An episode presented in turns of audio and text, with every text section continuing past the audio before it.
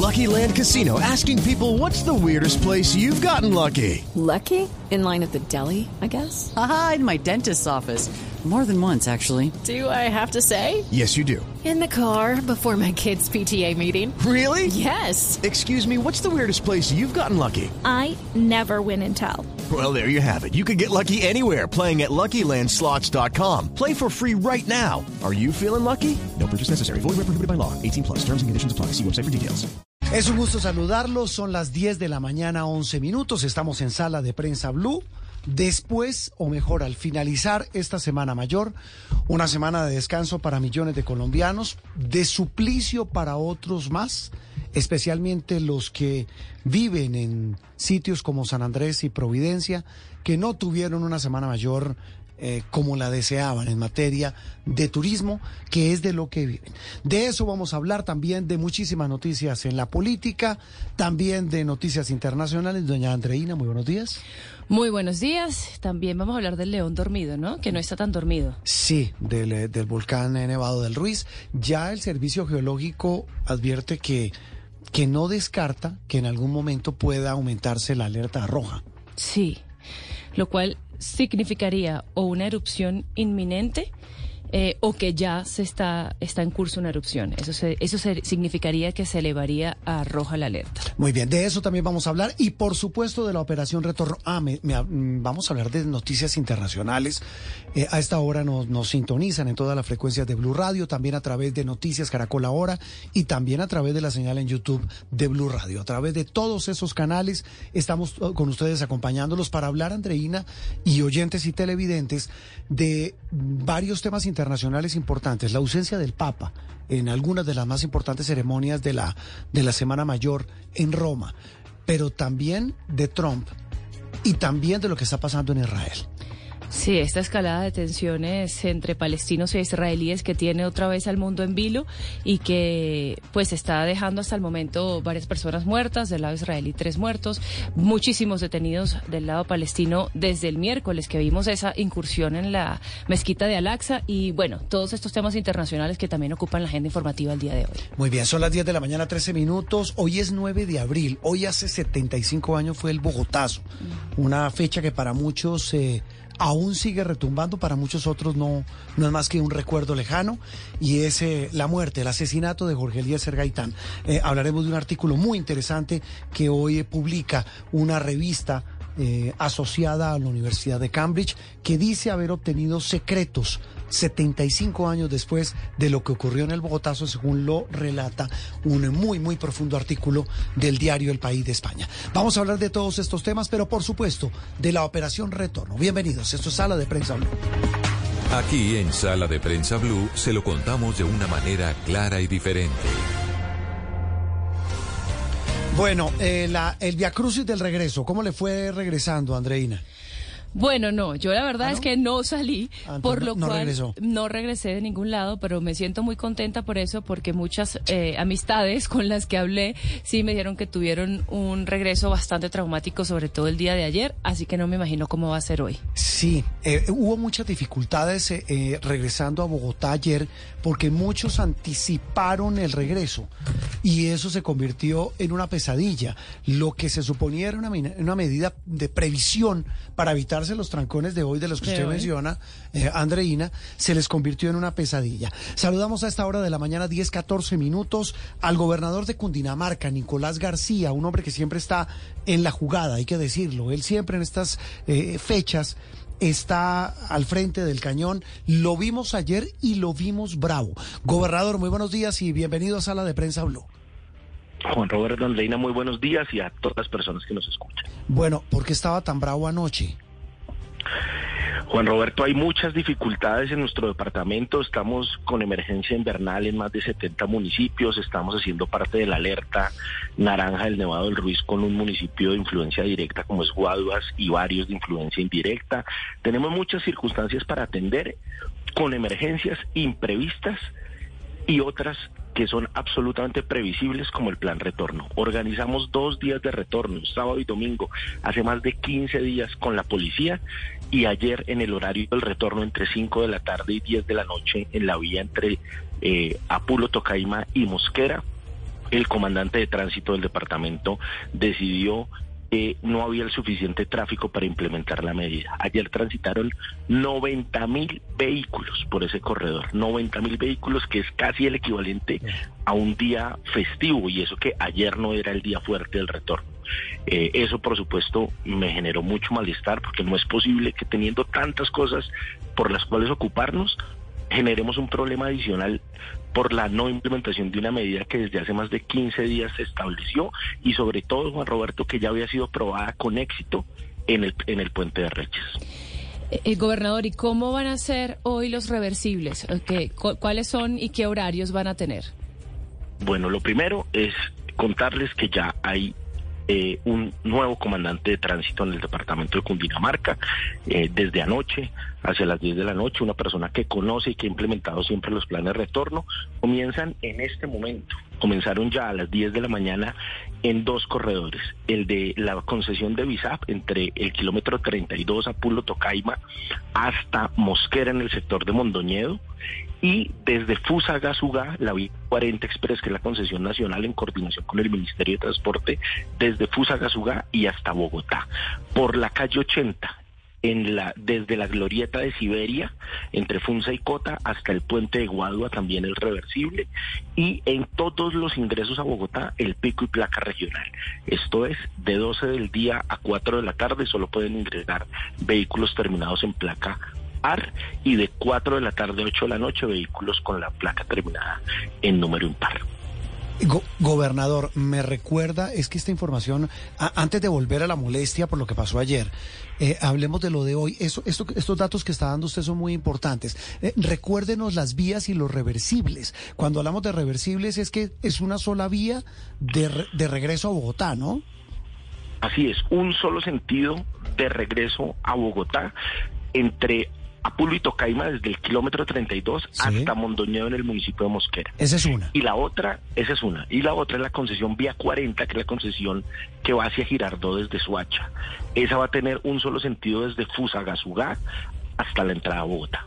Sí. Y, de 10 de la mañana a 10 de la noche. Sí, hasta las 10 de la noche. ¿Y nos recuerda eh, el pico y placa regional? Sí, de 12 del día a 4 de la tarde solo se permite el ingreso de placas terminadas en número par. Sí. Y de 4 de la tarde a 8 de la noche impar. Antes de 12 no hay pico y placa, después de 8 tampoco hay pico y placa. Eh, gobernador, eh, usted dice que ayer el, el, reporte que le entregan a usted es que ingresaron 90 mil carros a Bogotá, que esto es una locura, esto es, esto es un puente de los de junio, si usted me corregirá. Eh, claro, la gente buscando regresar antes para evitar lo que se supone va a pasar hoy. Y ocurre semejante desastre ayer, y se lo tengo que decir porque fui uno de los damnificados, seis horas desde Tocaima a Bogotá saliendo seis de la tarde a 12 de la noche. Y había la información, recuerdo que llamé a mis a, a, nuestro equipo de Noticias Caracol y Blue Radio y nos dijeron, Juan, va a haber reversible hasta las 10 de la noche. ¿Por qué no le hicieron caso? Primero, eh, Juan Roberto, esos 90 mil vehículos, estoy hablando solo del corredor tenía reversible, que es el de la concesión de Visap, porque ingresaron casi 400 mil vehículos ah, ayer. casi 400. Exacto, los 90 mil son solo por ese corredor que tenía el reversible. Sí. Siempre, en el decreto en el que se establece el plan éxodo y retorno, se deja un artículo solicitud siempre de la Policía de Tránsito en el que se les da la facultad para que no implementen la medida si ven que no es necesaria. Por ejemplo, en el plan Éxodo nosotros establecimos desde, desde el viernes anterior, inicio de Semana Santa, o sea, el, el viernes del inicio eh, de la Semana Santa, y no salieron tantos carros, entonces la medida no se implementa. Sí. La policía da la facultad cómo es inexplicable como el coronel Silva ayer viendo la cantidad de carros en ese corredor que no era necesaria la medida.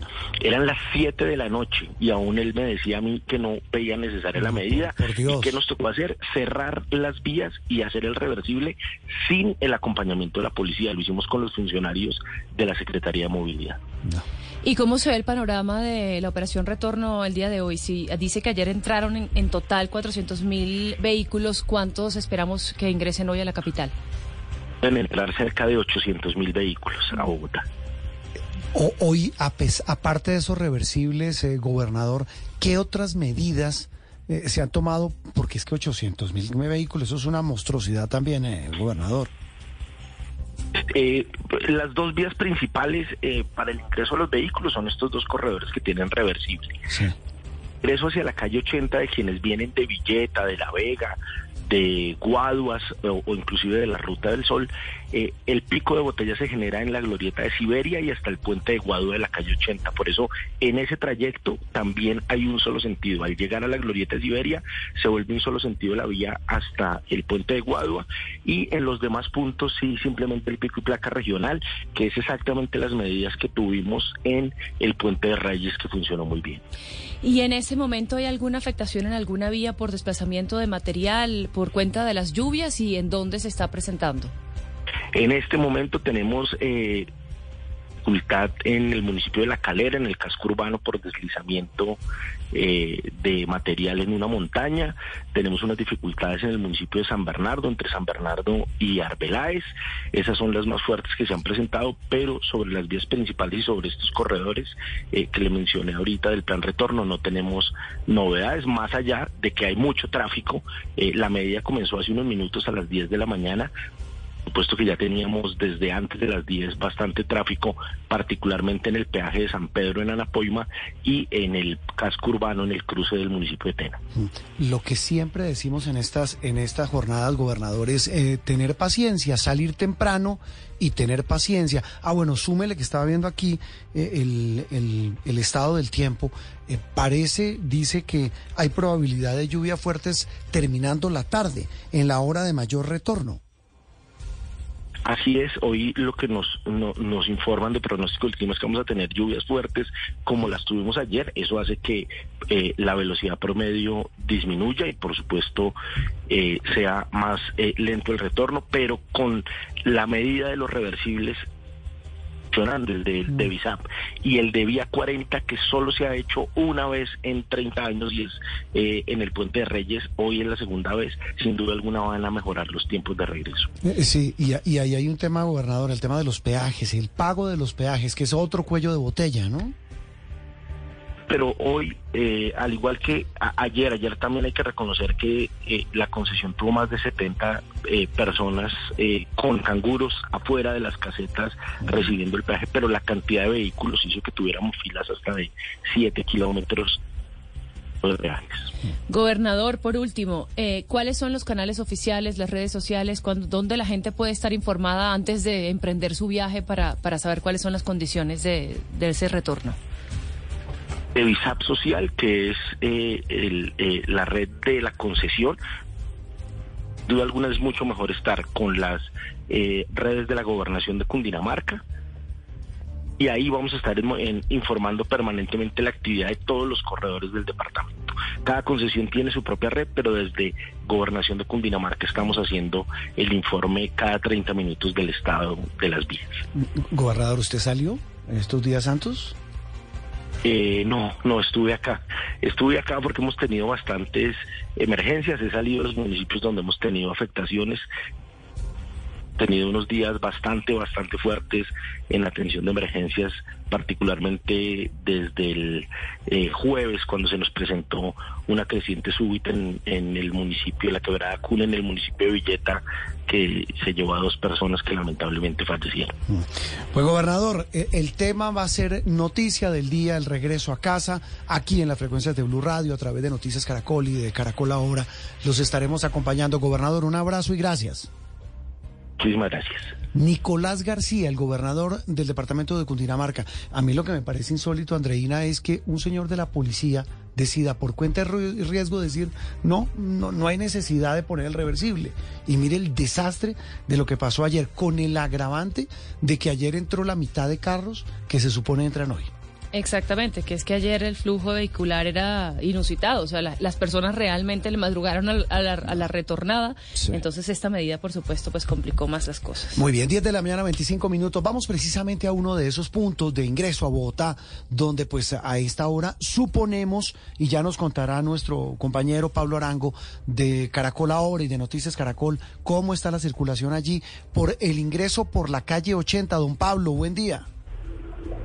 Juan Roberto, ¿qué tal? Muy buenos días. Mire, sobre lo que ustedes estaban mencionando, que ayer ingresaron más vehículos, en este momento le puedo reportar que la calle 80, estoy exactamente en el puente de Guaduas, está fluyendo de manera normal, es decir, los vehículos ingresan rápidamente a la capital del país. Juan Roberto, usted decía algo importantísimo, la paciencia, efectivamente. Durante todos estos días santos, 5 millones de vehículos se han movilizado.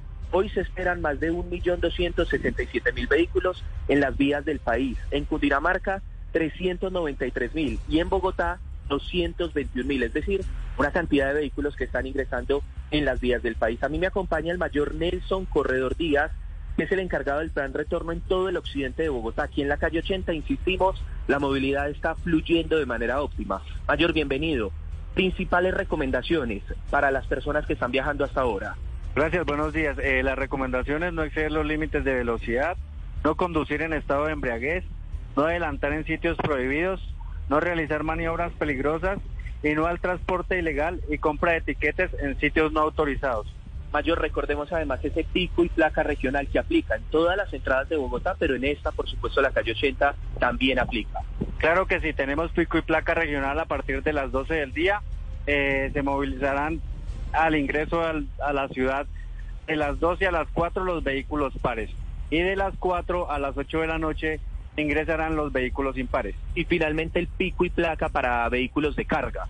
Claro que si tenemos una restricción vehicular eh, que no nos superen los 3.5 toneladas y va desde las 10 de la mañana hasta las 11 de la noche.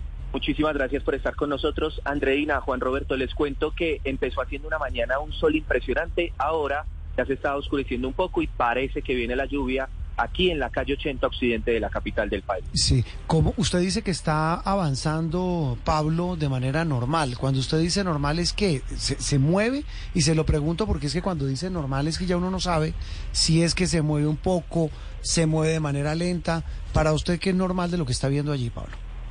Sí, efectivamente, buena pregunta Juan Roberto. Normal quiere decir que no se han presentado trancones, no hay trancones en este momento aquí en la calle 80, en el puente de Guadua, están ingresando los vehículos con un promedio de velocidad que es bueno, de 40 kilómetros por hora. Normalmente cuando se registran los trancones son 20, 22 kilómetros, ahora el promedio es de 40 kilómetros por hora, es decir, que están ingresando de manera fluida a la ciudad de Bogotá. Los vehículos regresando temprano para poder llegar a sus casas. Y allí, Pablo, ¿usted ve mm, puestos de control de la Policía Nacional, de alcoholemia y, ese tipo de cosas? En efecto, hay un puesto de control muy grande aquí en el puente de la calle 80 de la Policía Nacional y eso sobre la alcoholemia, Andreina, es que es la razón por la que se presentan más accidentes de tránsito en Colombia, el tema de conducir bajo los efectos del licor y por eso es que la policía aquí tiene desplegado todo el operativo Policía Nacional, la de Tránsito en el occidente de Bogotá, eso, verificando que las personas no ingresen a la capital del país con grados de alcoholemia. Lo, insólito es que haya gente todavía que lo haga. Eh, Pablo, muchas gracias y volveremos a hablar pronto.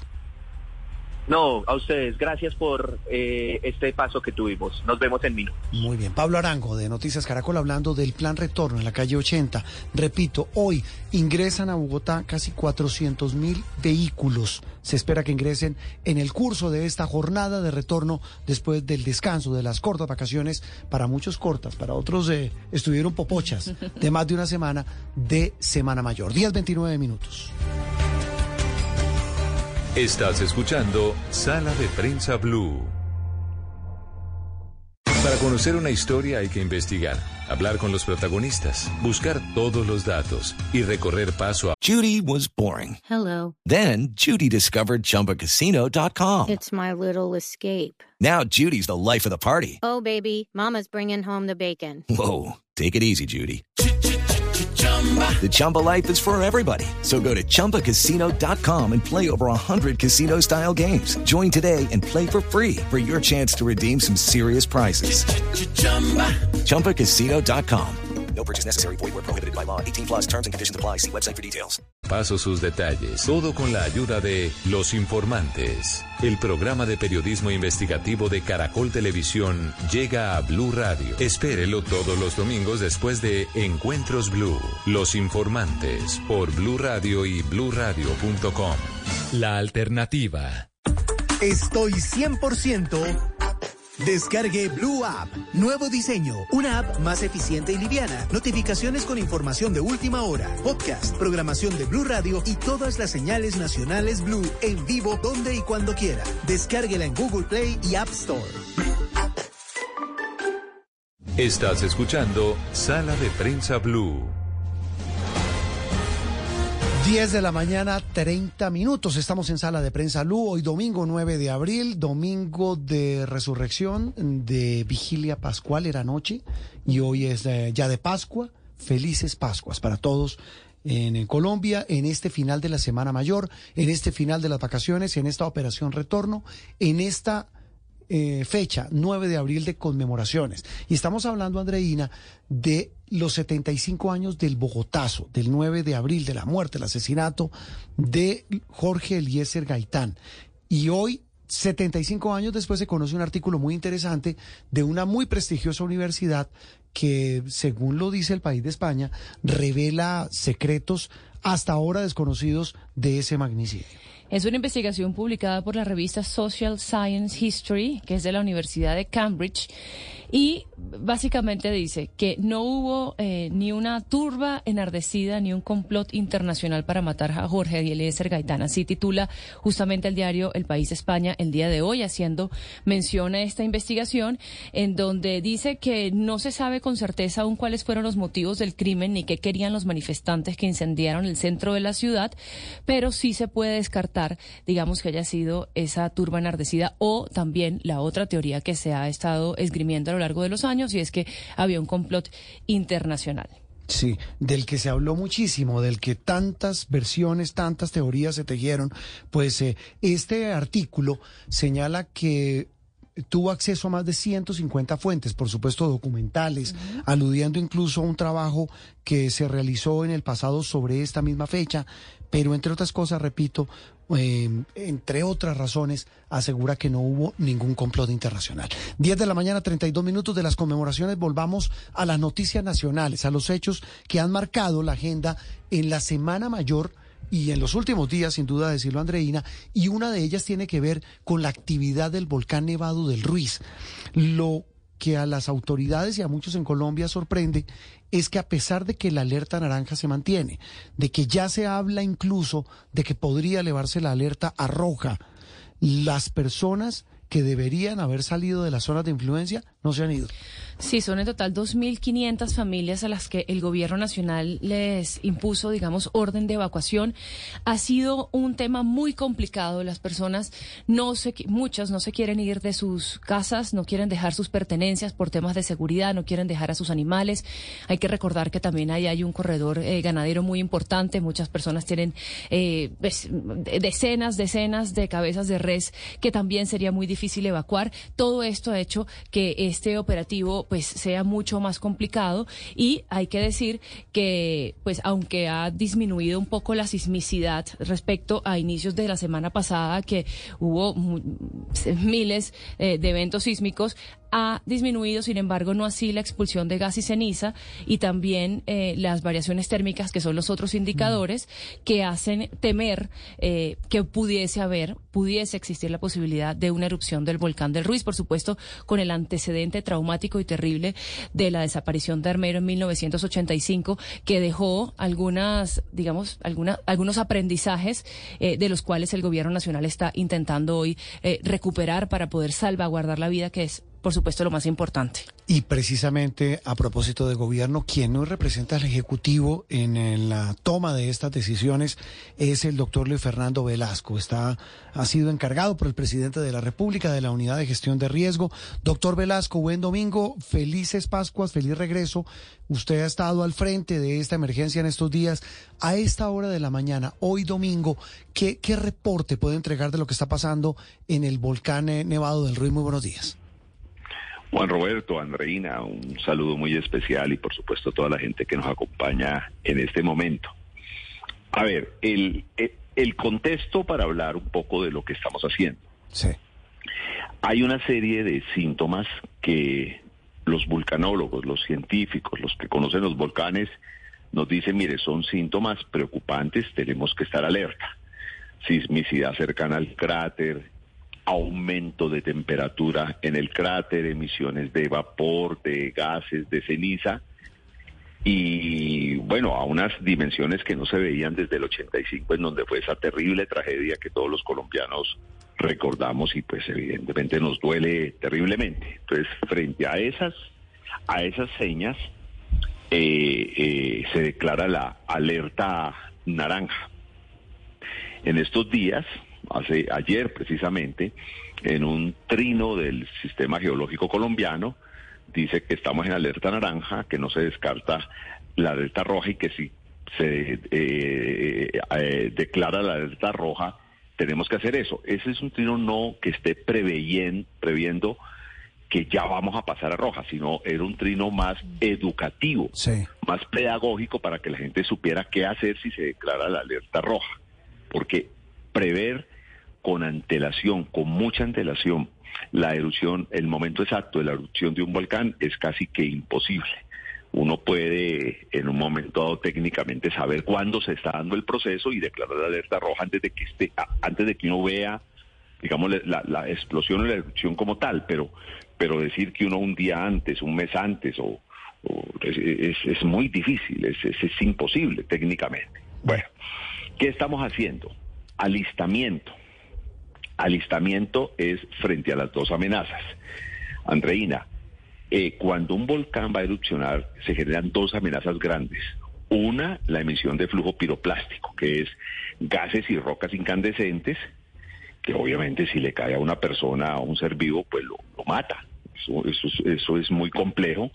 Si la gente está muy cerca del volcán, la temperatura de los vapores del volcán es tan impresionante que puede perfectamente matar a la gente por quemaduras.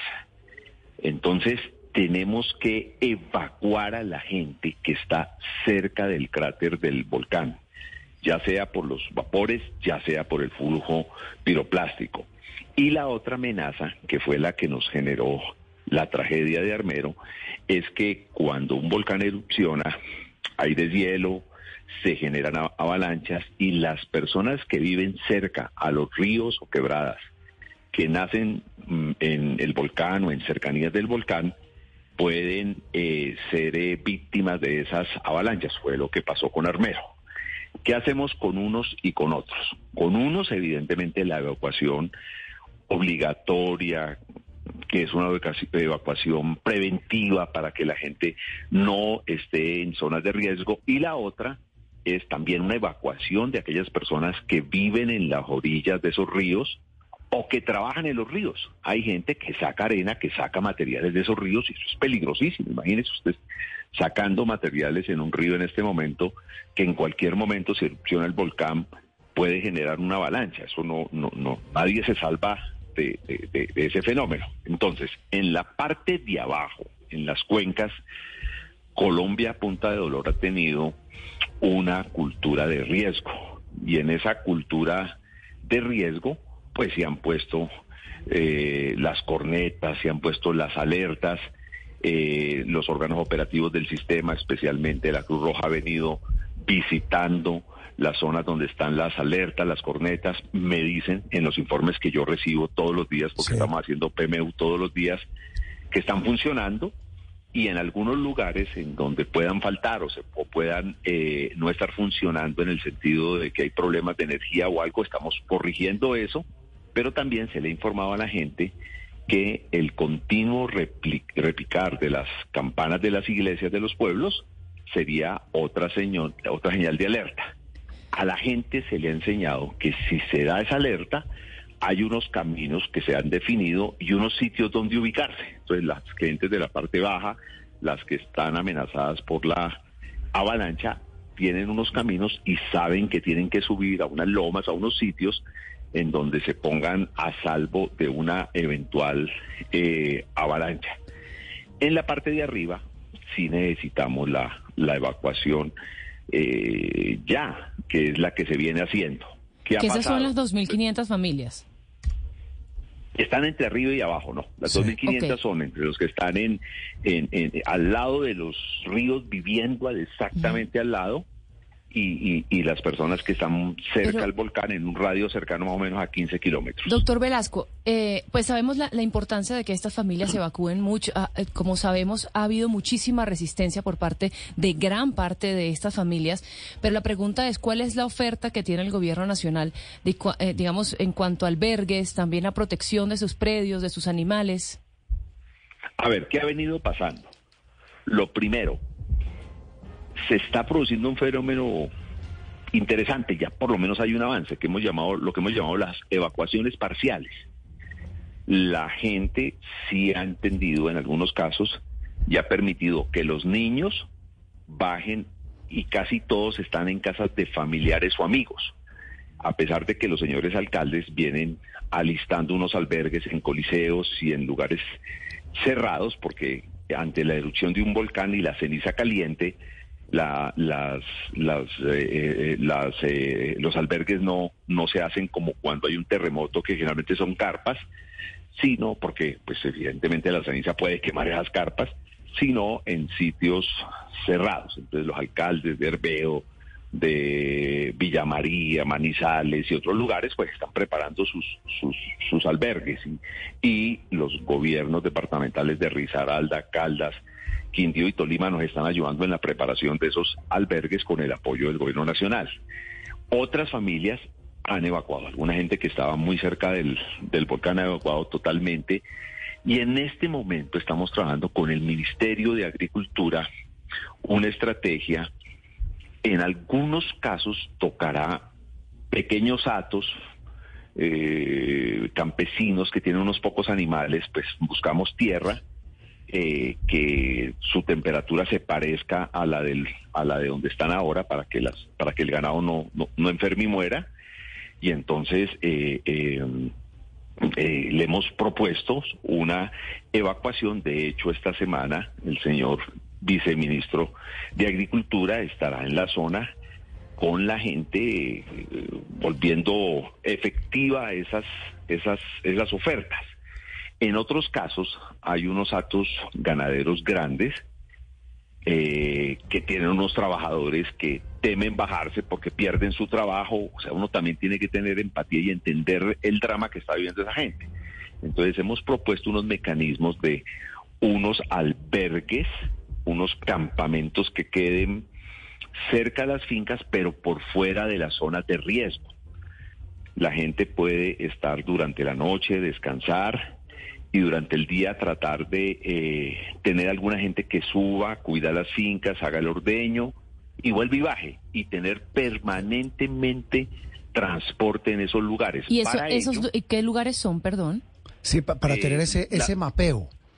la parte alta de Villa María, la parte alta de Manizales en Caldas, la parte alta de Santa Rosa de, eh, de, de Cabal, eh, municipios en el Tolima, perdóneme si me falta alguno, pero Herbeo, Villahermosa, Murillo, eh, son, son fundamentales que, que también podemos hacerlo. Tal vez me falta uno de esos eh, eh, municipios, pero quiero señalar lo siguiente. Cuando hablo de los municipios, no estoy hablando de todo el municipio, estoy hablando de la parte alta, de la parte que queda muy cercana al cráter. Por ejemplo, Villa María. Si uno habla de Villa María, hombre, Villa María es un municipio muy grande pegado a Manizales, es evidente que el casco urbano no tiene el riesgo que tiene la parte rural que queda vecina al cráter del, del volcán.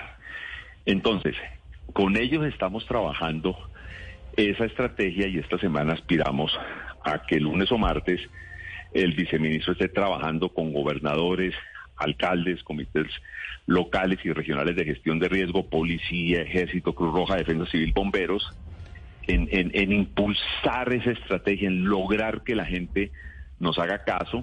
Doctor y- Velasco. E incluso, sí. No, es que a eso iba yo. Y si no hacen caso, ¿qué? Es decir, eh, hay que No, sacarlos hay casos como, como, decir. Mire, hay casos como esto. Yo ayer lo dije con toda claridad. Sí.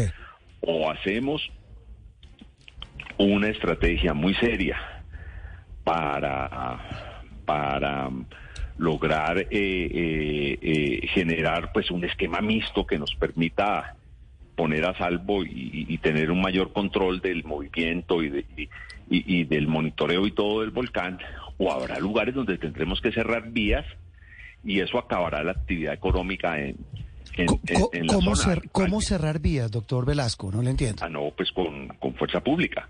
¿Y cerrarlas para qué? hecho, pues para que si no hay actividad económica, eso obliga a que la gente tenga que bajar de las zonas que están. Y pongo un ejemplo, si hay una actividad económica de una gran lechería muy cerca del volcán, pues si no, si, si, si, si no hay vía para bajar la leche, pues, pues, pues, pues la gente va a tener que bajar. O sea, eh, son cosas de, de sentido común y, y lo voy a plantear. Sí. Alguien me dirá, alguien ayer me decía, pero es una medida extrema. Le dije, pero señor, ya la hicimos. Hay lugares en la zona de alto riesgo que tenían unas actividades económicas que no pudieron cumplirse en los últimos días. Los hostales y pequeños hoteles que había muy cerca al cráter del volcán. Quiero insistir en esto. Cuando uno habla de cerca al volcán, es muy cerca al cráter, porque hay otros espacios donde la actividad económica y, y- y todo sigue andando pues con relativa normalidad. Allá- acá abajo el riesgo es la ceniza que contamina aguas, pero no eh, ni el flujo piroplástico eh, eh, eh, ni, ni el vapor.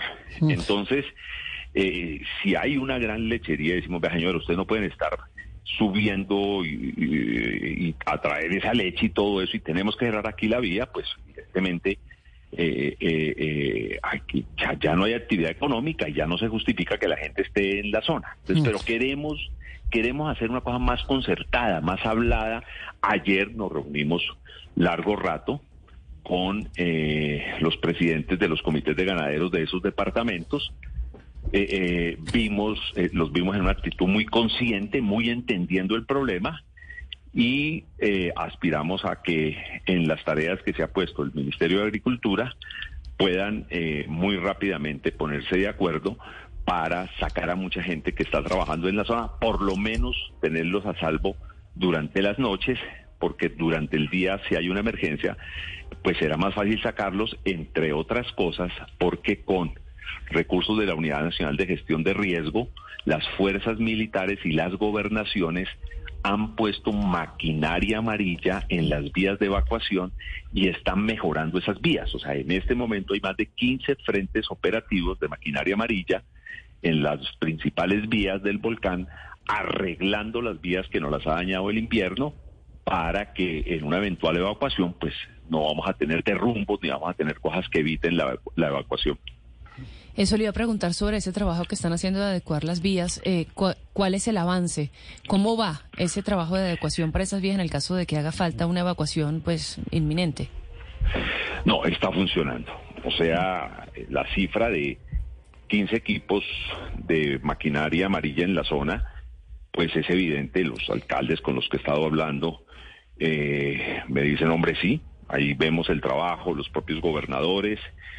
Entiendo que en Caldas va un poco más ah, eh, avanzado que en el Tolima, pero en el Tolima ayer y hoy deben estar ya los equipos haciendo todas las tareas. Doctor Velasco, ¿y hay algún lugar en donde la calidad del aire esté afectando, eh, o sea, ya, ya esté suficientemente mala como para que pueda afectar la salud de las personas? Por ejemplo, Manizales, ¿qué le reportan a usted de Manizales? No, no, no. Por ahora no tenemos esas eh, dificultades. Eh, la ceniza se eleva, eh, la ceniza la lleva es el viento. Depende para donde se vaya el viento, se va evidentemente la, la ceniza. Claro, ese es un riesgo que también la gente lo tiene más o menos ya medido porque es que la gente ha comenzado a aprender a vivir con el riesgo y a prevenir el riesgo, pues sí deben tener tapabocas para evitar en un momento dado de una erupción y de una emisión muy fuerte de cenizas, evitar que, que esas cosas ocurran. Mm. Do- Doctor Velasco, el, el servicio geológico es el que está haciendo esa- ese monitoreo permanente, es el que a ustedes como gobierno les reporta, esos técnicos que están encima, pendientes de la actividad sísmica, de la emanación de gases, de cenizas por parte, de, digamos, del cráter del volcán. ¿hay algún tipo de apoyo de monitoreo internacional o solamente es el monitoreo del Servicio Geológico Colombiano? A nosotros nos está apoyando el Servicio Geológico Colombiano, que además debo decir que tiene un altísimo nivel científico. Eh, los volcanes, y particularmente el volcán Nevado del Ruiz, es bastante bien monitoreado.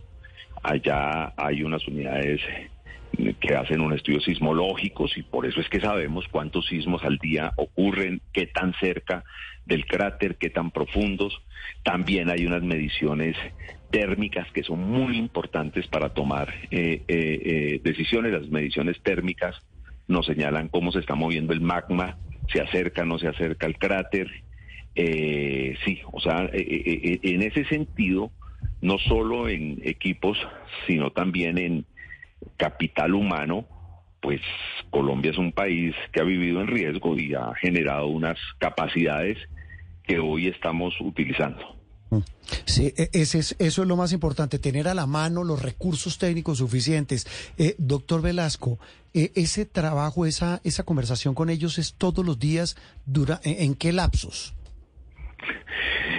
Casi que de pronto me está viendo mi enlace que es el doctor Macario. Sí. Yo lo molesto por lo menos unas, no le voy a exagerar, unas 10, 12 veces al día. Ah, bueno, es que eso no es molestar, es que, es que, toca. Oiga, doctor Velasco, ¿ya pudo hablar con el alcalde de Manizales? No, claro, el señor alcalde ayer hizo una tarea interesante en la zona revisando. Antes venía yo hablando con el alcalde encargado. Sí, pero se lo pregunto por eso, porque estaba de, estaba por fuera del país en semejante emergencia y el hombre por fuera, ¿no? Bueno, no, eso sí, pues yo de todas maneras pedía pues con la alcaldía una comunicación y no no, no, me meta en no lo, no lo meto en más complejos que el volcán. En otra erupción que es la política en Manizales porque a ese señor se le vino el mundo encima con semejante emergencia y el señor en el Medio Oriente de paseo. Una maravilla. Doctor Velasco de verdad muchas gracias y volveremos a hablar. Esto es un monitoreo permanente no tantas veces como con su enlace pero vamos a hablar y lo vamos a estar monitoreando para que nos ayude a informar sobre la actividad del volcán Nevado del Ruiz. Un abrazo y feliz domingo, doctor Velasco. Cuando, Juan Roberto Andreina, cuando necesiten, además, lo que acabamos de hacer es muy importante porque se hace pedagogía. Eso es lo, más importante. Y la gente cercana al plan lo que oye radio. E, eso, sí, eso es clave. Y están en este momento sintonizando la frecuencia de Blue Radio. Muchas gracias, doctor Velasco. Hasta luego. Luis Fernando Velasco de la dirección de, está al frente de la dirección de la unidad de gestión de riesgo, de manera encargada, y atendiendo semejante tema tan complejo como dice él, el de la actividad del volcán Nevado del Riz, que se mantiene, según el Servicio Geológico Andreina, oyentes y televidentes, en alerta naranja. Digamos la alerta que hay en este momento. El Servicio Geológico dice, pues que hay probabilidades de que suba roja, pues siempre la va a haber. En este momento, ¿qué dice el más reciente reporte, André? El más reciente reporte del Servicio Geológico Colombiano dice que hoy, a lo que va del día de hoy, a las nueve de, a las de la mañana es el corte, se han registrado alrededor de 180 eventos sísmicos. Ayer fueron 1.400 eventos. Esta disminución, dice el informe, marcada en la sismicidad, ha coincidido con una disminución en el tamaño y espesor de la columna de gases, particularmente el contenido de vapor de agua durante la madrugada y en lo que va de mañana. Y mire, muy importante lo que dice acá. A partir de mañana no se va a volver a reportar el número de diarios, dado que ya no es un parámetro tan relevante en el desarrollo de la actividad como sí lo fue al inicio, mientras que parámetros como la localización de estos eventos respecto al cráter y la profundidad de los mismos están tomando ahora mayor importancia en ese tipo de sismicidad y reiteran que la actividad del volcán Nevado del Ruiz continúa muy inestable. 10 de la mañana, 54 minutos, estos minutos finales para hablar de los eh, compatriotas, de los habitantes de la isla de San Andrés, del archipiélago, golpeado por la crisis de dos aerolíneas, de Viva Air y de Ultra Air, que suspendieron vuelos por razones que ya hemos contado eh, de manera amplia aquí en Blue Radio y en Noticias Caracol. Bill Mayey, en nuestra corresponsal permanente en el archipiélago, es nuestra embajadora, nuestra representante. Los queremos entrañablemente, los acompañamos a los habitantes del archipiélago. Vilma, 10.55 minutos, el balance real de esta semana mayor en materia de turismo. ¿Qué, qué balance hacen las autoridades y sobre todo los hoteleros, los que viven del turismo en, en el archipiélago, en nuestra región insular? Doña Vilma, buenos días. Buenos días, Juan Roberto, Andreina y a todos los oyentes que están sintonizados a esta hora. Bueno, hay que decir que esta ha sido una Semana Santa inusual para la isla de San Andrés. La disminución en la llegada de pasajeros se ha visto marcada también y muy real en las playas y en los sitios turísticos que no lucen tan llenos para esta temporada tan alta como ya veníamos acostumbrados en años anteriores de seis mil personas que recibíamos diariamente, ah, pasamos a recibir tan solo dos mil personas aproximadamente 2.000 personas, ya que se redujo el número de vuelos hacia la isla, como usted bien lo decía, por el cese de operaciones de Viva y de Ultra. Hay que señalar que esta crisis empezó a darse desde el año pasado, cuando Viva paulatinamente fue retirando sus rutas directas hacia el archipiélago, ya que era la aerolínea que más frecuencias tenía a la isla. Después lo fueron haciendo las demás aerolíneas como Latam, Wingo, Avianca, que también redujeron el número de vuelos hacia la isla, eh, diciendo pues que los costos de operatividad eran muy elevados y que bueno, no se les hacía nada rentable y preferían viajar hacia otras rutas. En esta Semana Santa lo que se ha venido haciendo es dialogar con los gremios, precisamente estuvo aquí en estos días el ministro de Transporte Guillermo Reyes, quien se reunió con los gremios turísticos. Allí les presentó un borrador del decreto donde se incluirá a San Andrés eh, dentro de la ley de, de fronteras. ¿Qué permitirá esto? Esto permitirá que los costos de operación para las aerolíneas se disminuyan, ya que habrá algunos beneficios para el tema de combustible. Sí, aquí viene un tema clave. ¿Qué va a pasar con las rutas aéreas? Porque, digamos, esto fue el tema de Semana Santa, pero San Andrés es un destino turístico permanente. ¿Qué dicen? ¿Qué aseguran en, eh, allí en la isla? Allí, allí estuvo el ministro de Transporte, hablaron de fórmulas, pero a ciencia cierta, de verdad, en Plata Blanca, ¿qué proponen de soluciones al, archipiélago en materia de rutas aéreas?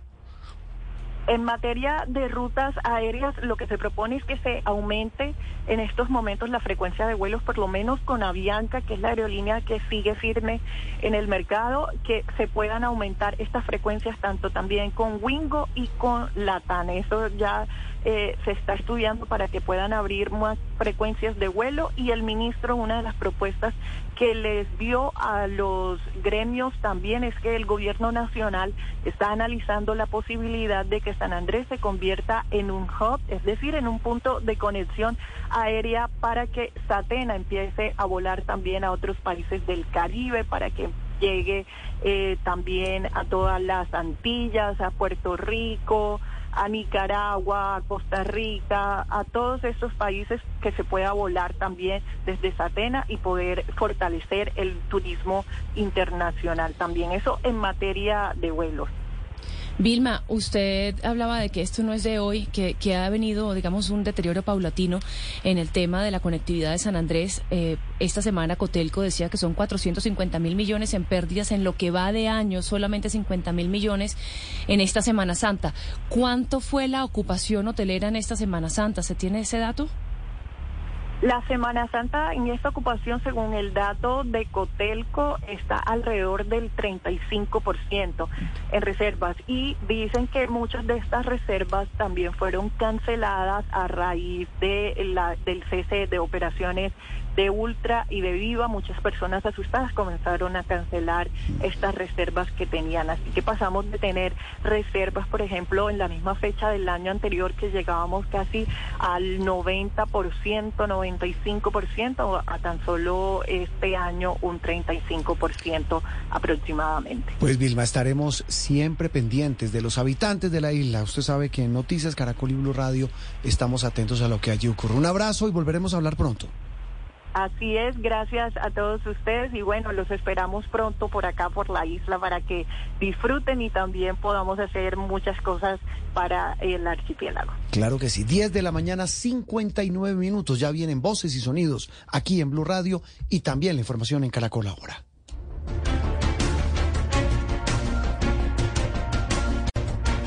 Interactúe con nosotros a través de Twitter con el numeral Sala de Prensa Blue. El guerrero. Hola, soy Yuri Buenaventura y quiero invitarlos a mi concierto el día jueves 20 de abril a las 8 de la noche en el Teatro Mayor Julio Mario Santo Domingo. Este concierto será a beneficio del programa social Sanamos Vidas de la Fundación CIREC. Compra tus boletas en tuboleta.com. Los esperamos. Apoya Caracol Televisión, Blue Radio, Teatro Mayor Julio Mario Santo Domingo y la Fundación CIREC. El guerrero.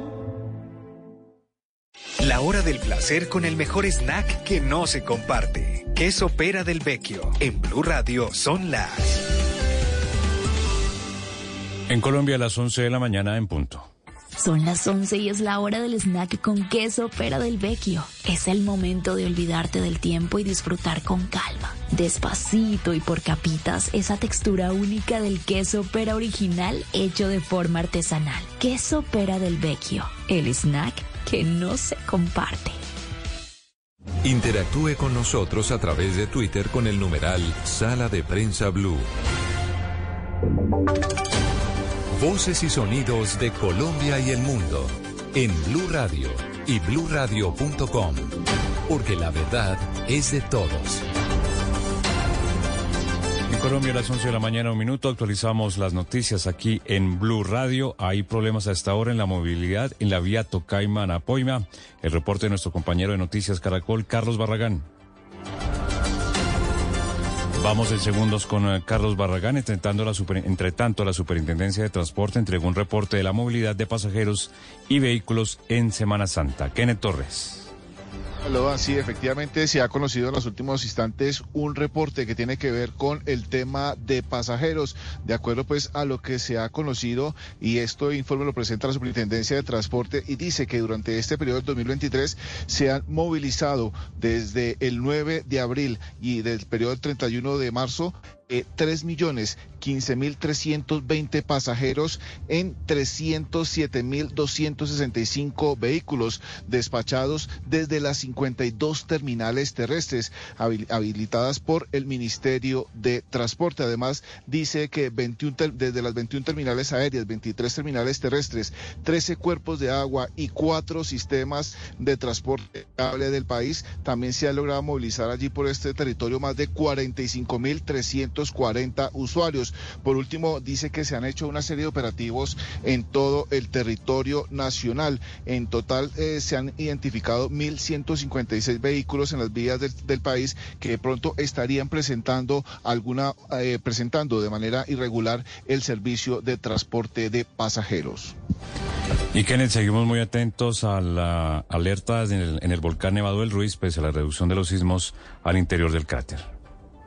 Y efectivamente, pues eh, se ha conocido hace unos instantes este reporte. Dice que se completan ya 11 días desde pues, que se declaró esta alerta. Y dice en su más reciente informe el Servicio Geológico Colombiano que la actividad sísmica asociada pues del fracturamiento de roca continúa. Esto al interior del volcán Nevado del Ruiz en el sector suroccidental a unas profundidades entre 2 y 4 kilómetros y a una distancia entre 1.7 y 6 kilómetros. Asimismo, indica que el sábado 8 de abril se registraron durante el día 1.400 eventos, alcanzando una magnitud máxima de 2.4 correspondiente al sismo que fue de las 10 y 19 de la mañana. En el día de hoy, en lo que se ha eh, hecho el reporte hasta las 9 de la mañana, se reconoce que hay 180 eventos sísmicos en lo que tiene que ver con el volcán Nevado de Ruiz. Por último, indica este informe que por momento se continúa con la alerta naranja. Gracias, Kenneth. Y precisamente delincuentes se están haciendo pasar por miembros del ejército para pedir ayuda por la situación del volcán Nevado del Ruiz. Autoridades militares en Caldas hacen un llamado a la comunidad para no ser víctimas al entregar su dinero. Fernando González. A través de perfiles de WhatsApp intentan suplantar a miembros de la octava brigada del Ejército Nacional con el fin de pedir dinero a raíz de la alerta naranja del volcán Nevado del Ruiz. El mayor Néstor Ortiz es el comandante del Gaula Militar Eje Cafetero y así denuncia lo que viene sucediendo. Personas inescrupulosas están llamando el número 322-752-3176 haciéndose pasar por comandantes militares del Eje Cafetero, donde están pidiendo ayudas por la situación del Nevado del Ruiz. Es importante dar a conocer que el Ejército Nacional no está pidiendo ninguna ayuda, son controladas por las autoridades departamentales de los departamentos que se encuentran en dicha situación. El llamado es a la comunidad en todo el país para que no se deje engañar, ya que el Ejército Nacional no pide ninguna suma de dinero por temas relacionados al volcán Nevado del Ruiz. Entre tanto, el sindicato del IMPEC pidió ayuda al gobierno nacional y también a las autoridades para dar con el paradero del dragonante Stevenson López, secuestrado en las últimas horas por disidencias de las FARC. El reporte en Cali, Laura Ruiz. Fue el mismo Instituto Nacional Penitenciario y Carcelario quien comunicó en las últimas horas que el dragoneante Stevenson López fue privado de su libertad por grupos ilegales en Jamundí. El empleado fue abordado durante un paseo con su pareja, quien también trabaja en la institución y quien fue liberada minutos después por individuos que se identificaron como miembros de las disidencias de las FARC, estructura Jaime Martínez. Oscar Roballo es el presidente de la Unión de Trabajadores Penitenciarios y pidió ayuda al gobierno nacional para la pronta liberación de este empleado. También dar, pedirle más garantías al gobierno nacional. Se den cuenta de que el riesgo que corremos nosotros como funcionarios del IMPEC, tanto del cuerpo de custodia como administrativos, es latente tanto dentro de la cárcel como fuera de ellos. Hasta ahora no se conocen detalles de en dónde podría estar secuestrado el dragoneante, sin embargo la Cruz Roja Internacional y la Defensoría del Pueblo adelantan a esta hora apoyos a la Policía Nacional y al Gaula Militar para lograr la liberación del funcionario. Vamos a la ciudad de Medellín. Nueve personas lesionadas dejó el volcamiento de un bus en zona rural del municipio de Marinilla. La información, Danilo Arias. Seis mujeres y tres hombres, entre ellos un menor de edad, resultaron heridos luego de que un bus de servicios especiales se volcara en la madrugada de este domingo en una vía de la vereda La Asunción, allí en el municipio de Marinilla, en el oriente del departamento. La emergencia, al parecer provocada mientras el vehículo reversaba en un terreno inestable, fue atendido por el cuerpo de bomberos voluntarios, quienes reportaron que una de las personas debió ser trasladada hasta un centro hospitalario del municipio de Río Negro al presentar un trauma de importante consideración en su columna vertebral. Este fue el reporte entregado por Adriana Gómez Tamayo, la secretaria de Seguridad y Gobierno de Marinilla.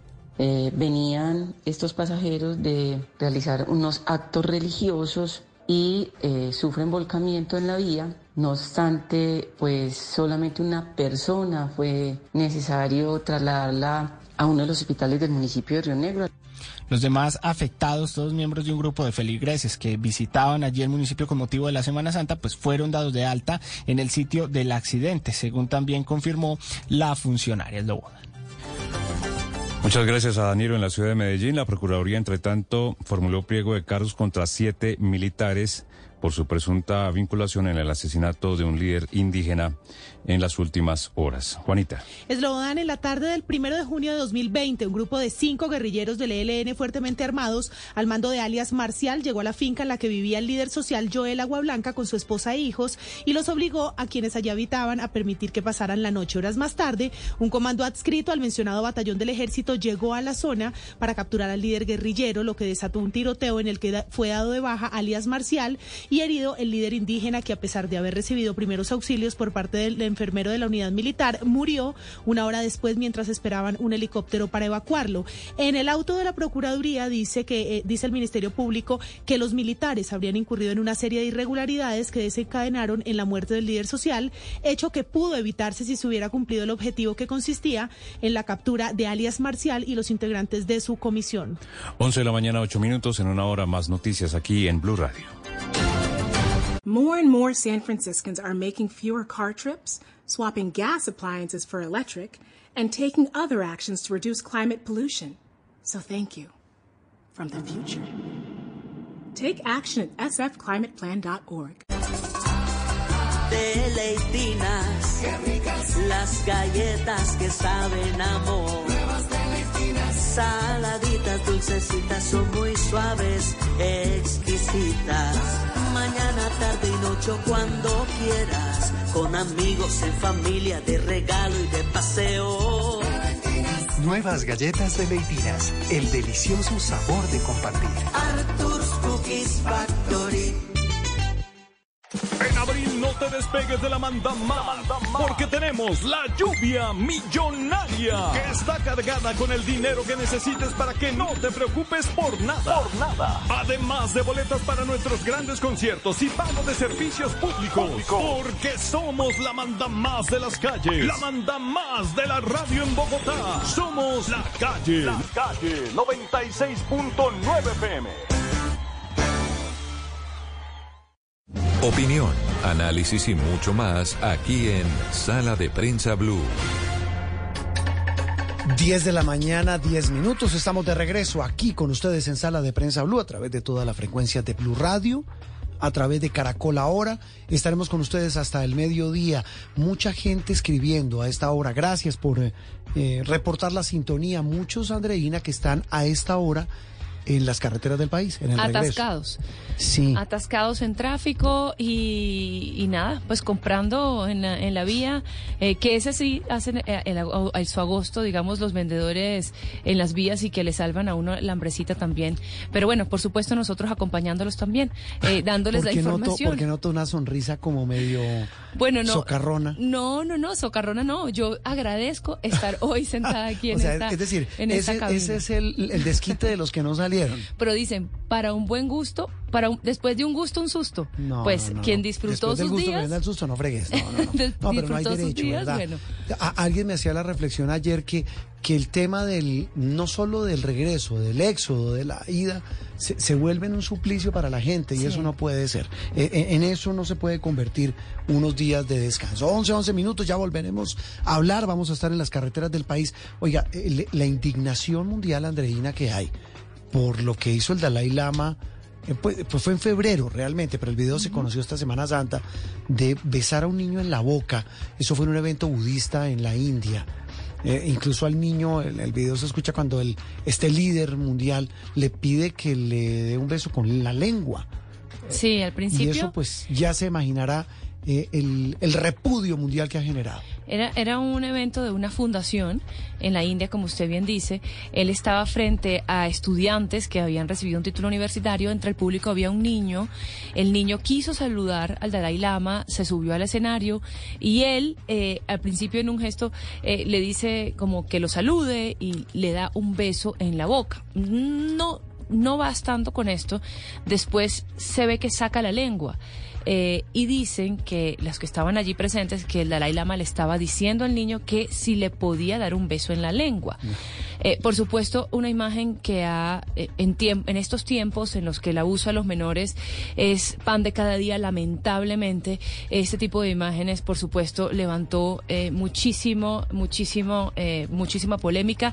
También hay una iniciativa de en change.org de personas que están pidiendo a el Dalai Lama que se disculpe por esta, por este trato a este niño, que claramente eh, deja muchas preguntas porque además lo hace de una manera pública, ¿no? Hay cámaras inclusive, eh, lo, lo cual no, uno no sabe si, si analizar que para él es normal el comportamiento, eh, que de- en el contexto de la cultura, No. sin embargo, no hay explicación, no hay argumentación para, un, para, para estos tratos con niños, entendiendo que los niños son tan vulnerables en nuestro mundo hoy en día. Sí, no se entiende que qué tradición pueda estar eh, honrando este líder que además es premio Nobel de Paz. 11, 13 minutos, volvamos a temas eh, más cercanos y que tienen que ver con nuestra realidad política que seguramente mañana, en el lunes de Pascua, se va a volver a reactivar. Estamos hablando de la política y de lo que viene en el Congreso de la República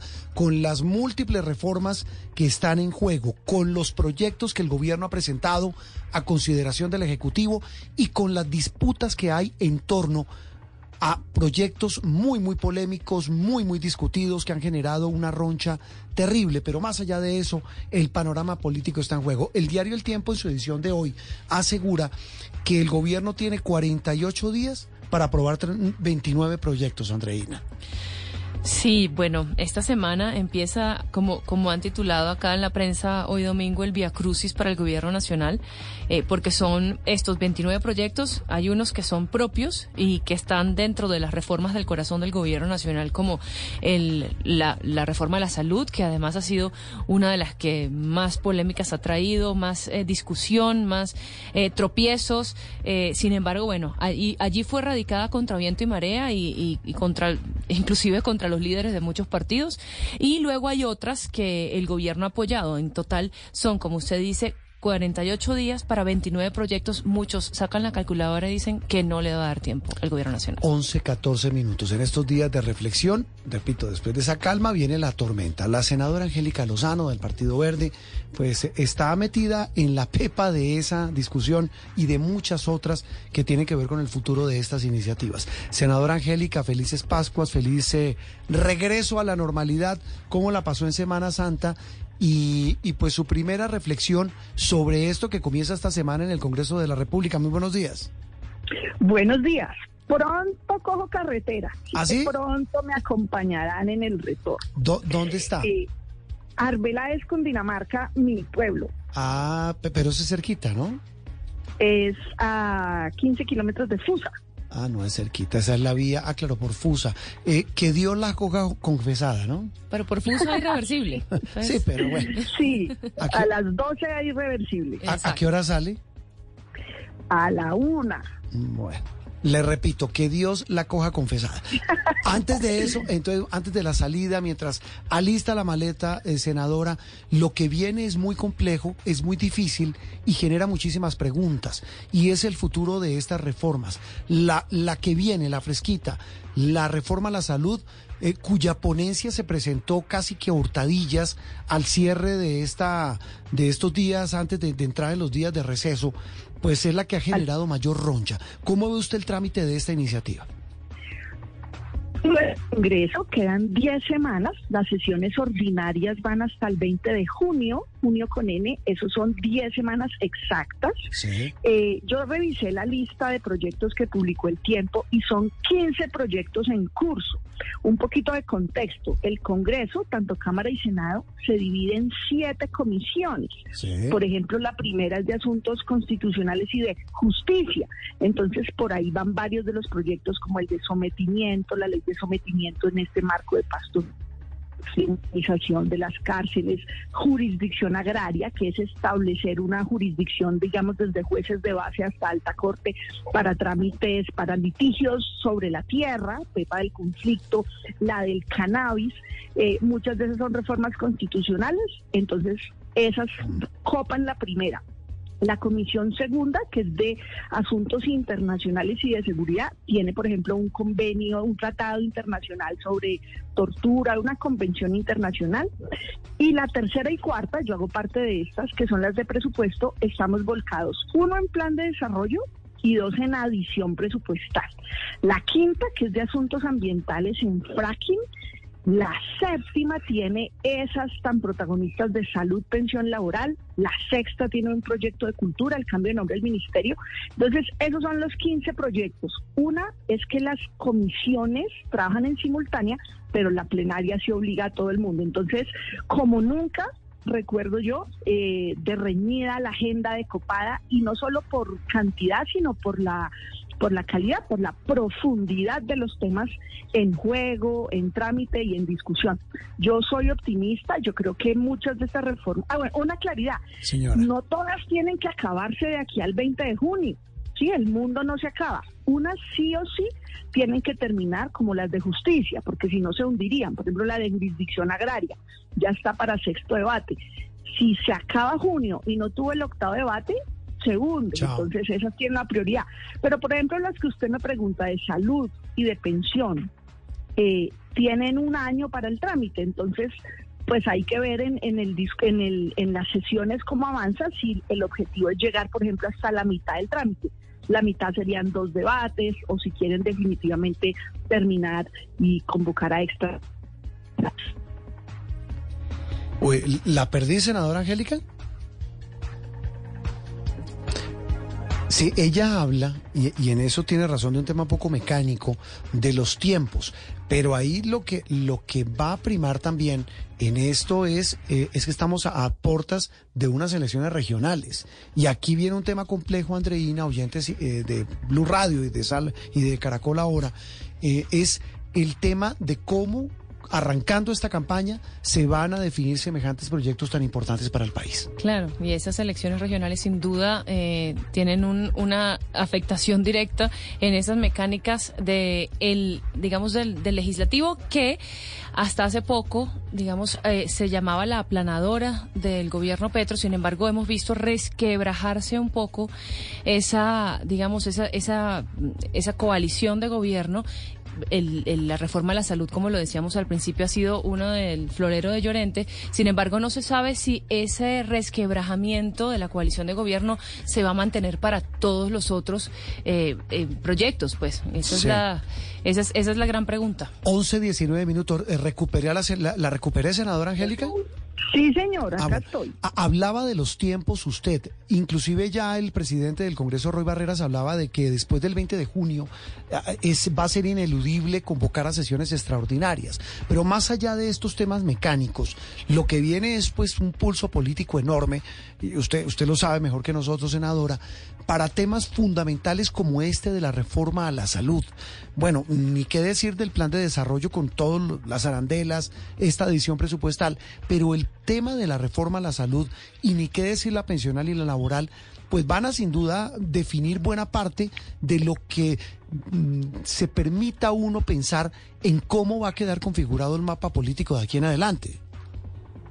Sí, esas son las más polémicas en donde hay más controversia el gobierno se anotó un punto a favor al lograr radicar la ponencia el viernes antes de empezar esta Semana Santa, eh, porque eso ordena la discusión. Ya no es que, ay, voy a presentar otro proyecto, sí. voy a hacer otra ponencia.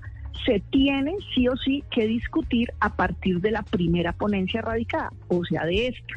Y la dinámica es, en lo que hay acuerdo, pues se puede votar los artículos fácilmente, y en donde hay desacuerdo, que eso en buena parte, es vía proposición, es decir, un texto. Entonces, si el liberal está en desacuerdo, radica un texto, que el artículo tal quede así, que el artículo tal quede de esta otra forma y a voto limpio.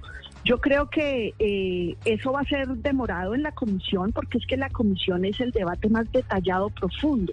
La comisión son unas 17 personas, entonces eso permite ir al detalle, a fondo y discutir largamente. A la plenaria, ya cuando pase a 100 personas, eh, la pero no tiene la misma misma profundidad y se vuelve a barajar. Hay que hacer otra ponencia y es la misma dinámica. Propuesta escrita, alternativa A, B, C a cada artículo y a voto limpio. Yo creo, Juan Roberto, que estas reformas sociales, las más discutidas, sí van a ser aprobadas. ¿Ah, usted, ¿usted cree que sí van a salir? Sí, yo creo que sí. ¿Por qué? Primero porque sí se necesitan ajustes. ¿Quién va a negar que necesitamos mejoras y ajustes y apretar tuercas en el sistema de la salud o en el sistema pensional donde solo tenemos 2 millones 300 mil? Se necesita mucha más gente pensionada porque son más de 7 millones ya de personas mayores de 60 años en Colombia y solo 2 millones pensionadas.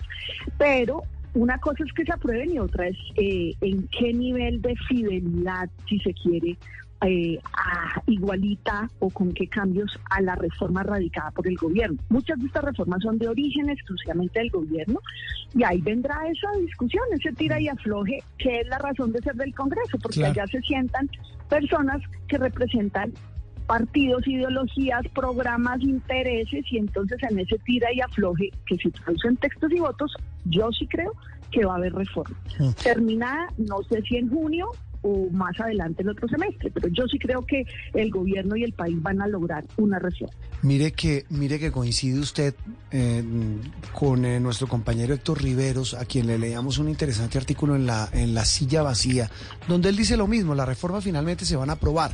El tema va a ser en qué nivel, yo no sé si de fidelidad como usted lo menciona, sino en qué nivel de, sí, de fidelidad al proyecto original o a la idea original del gobierno. Y ahí está realmente el, el gran pulso.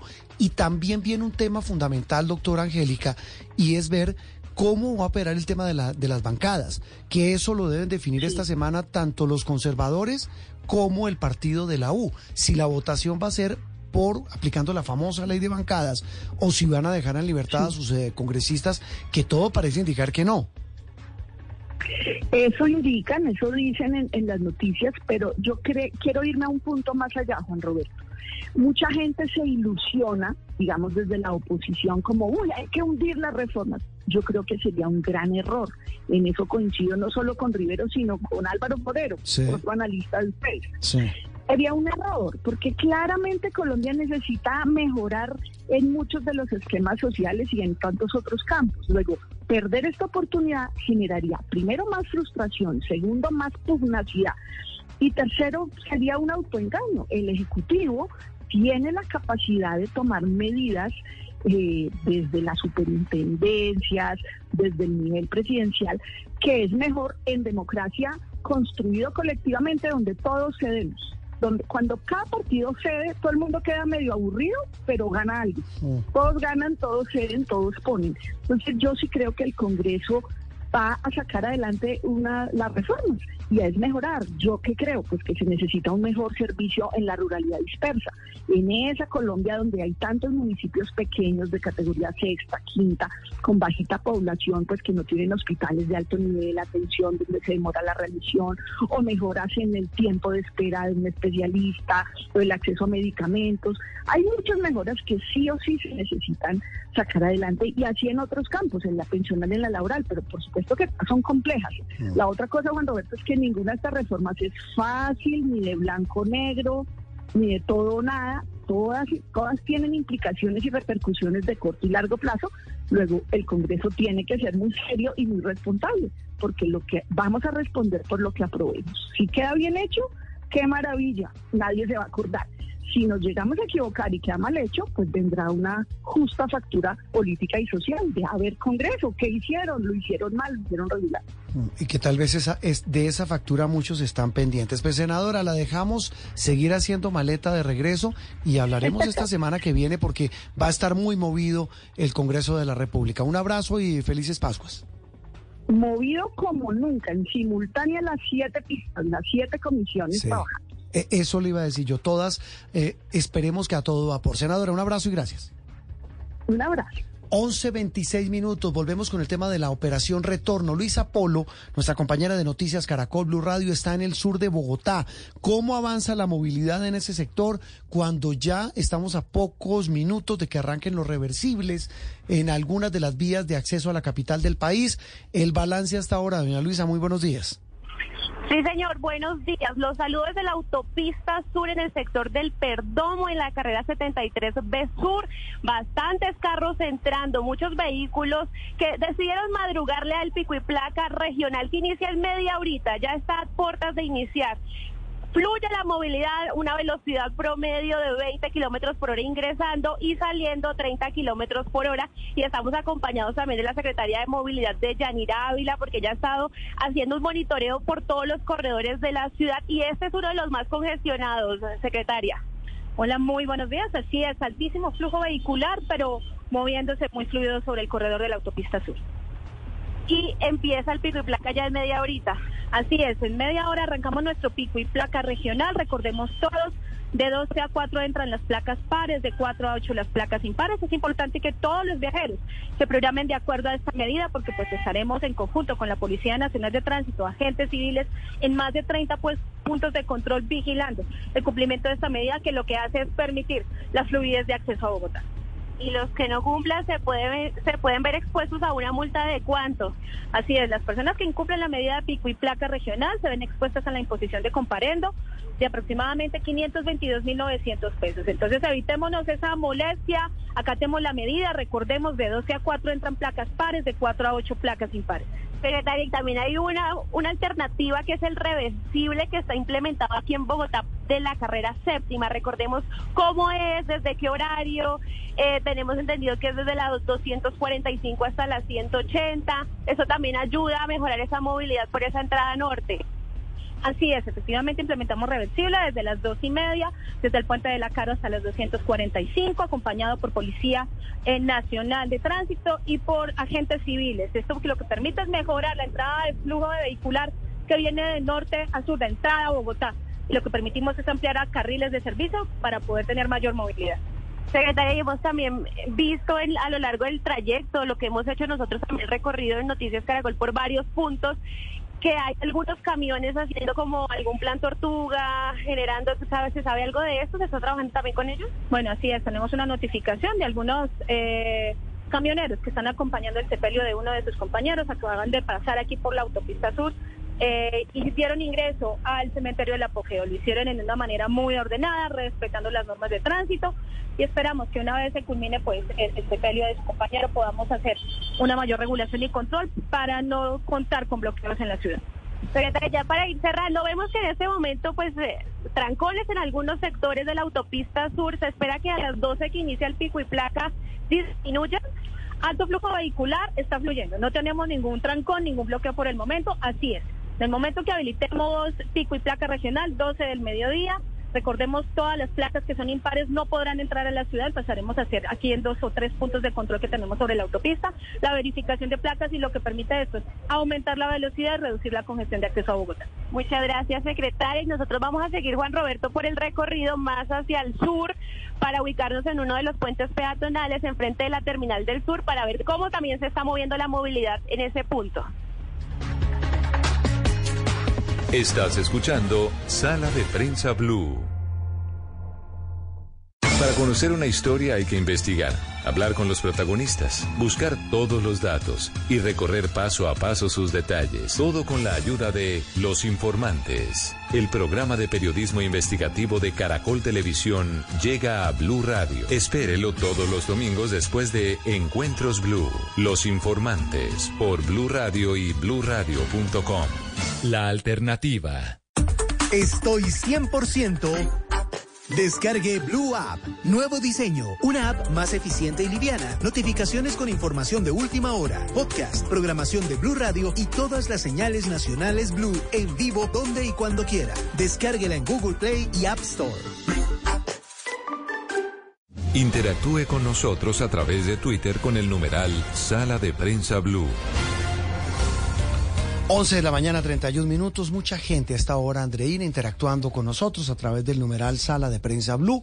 La gente reporta que sí, que hay congestiones en prácticamente todas las vías, no solo de acceso a Bogotá, sino en otras ciudades del país. El regreso en Medellín nos dicen que está bastante complicado. Lo mismo en la ciudad de Cali. Vamos ya en instantes a tener a algunos de nuestros compañeros en ciudades para también no solamente centrarnos en lo que ocurre en Bogotá, sino también en otras regiones del país. 11 de la mañana, 32 minutos. Los acompañamos aquí en todas las frecuencias de Blue Radio y también a través de la señal de Caracol Ahora. Hoy domingo 9 de abril, regreso después de la Semana Mayor. Hablamos ahora de noticias internacionales, Andreina.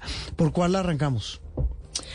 Bueno, en el ramillete, el ramillete le tengo eh, pues los líos de Trump y las perspectivas hacia lo, su... Lo que dejamos dormido en Semana Santa y otra vez se reactiva. Su posible regreso a la Casa Blanca, o sea, posible no, las perspectivas para su aspiración también, como bien decíamos al inicio, esta escalada violenta entre israelíes y palestinos que está... Sabe que esa me ha parecido eh, eh, demasiado compleja, demasiado difícil de entender.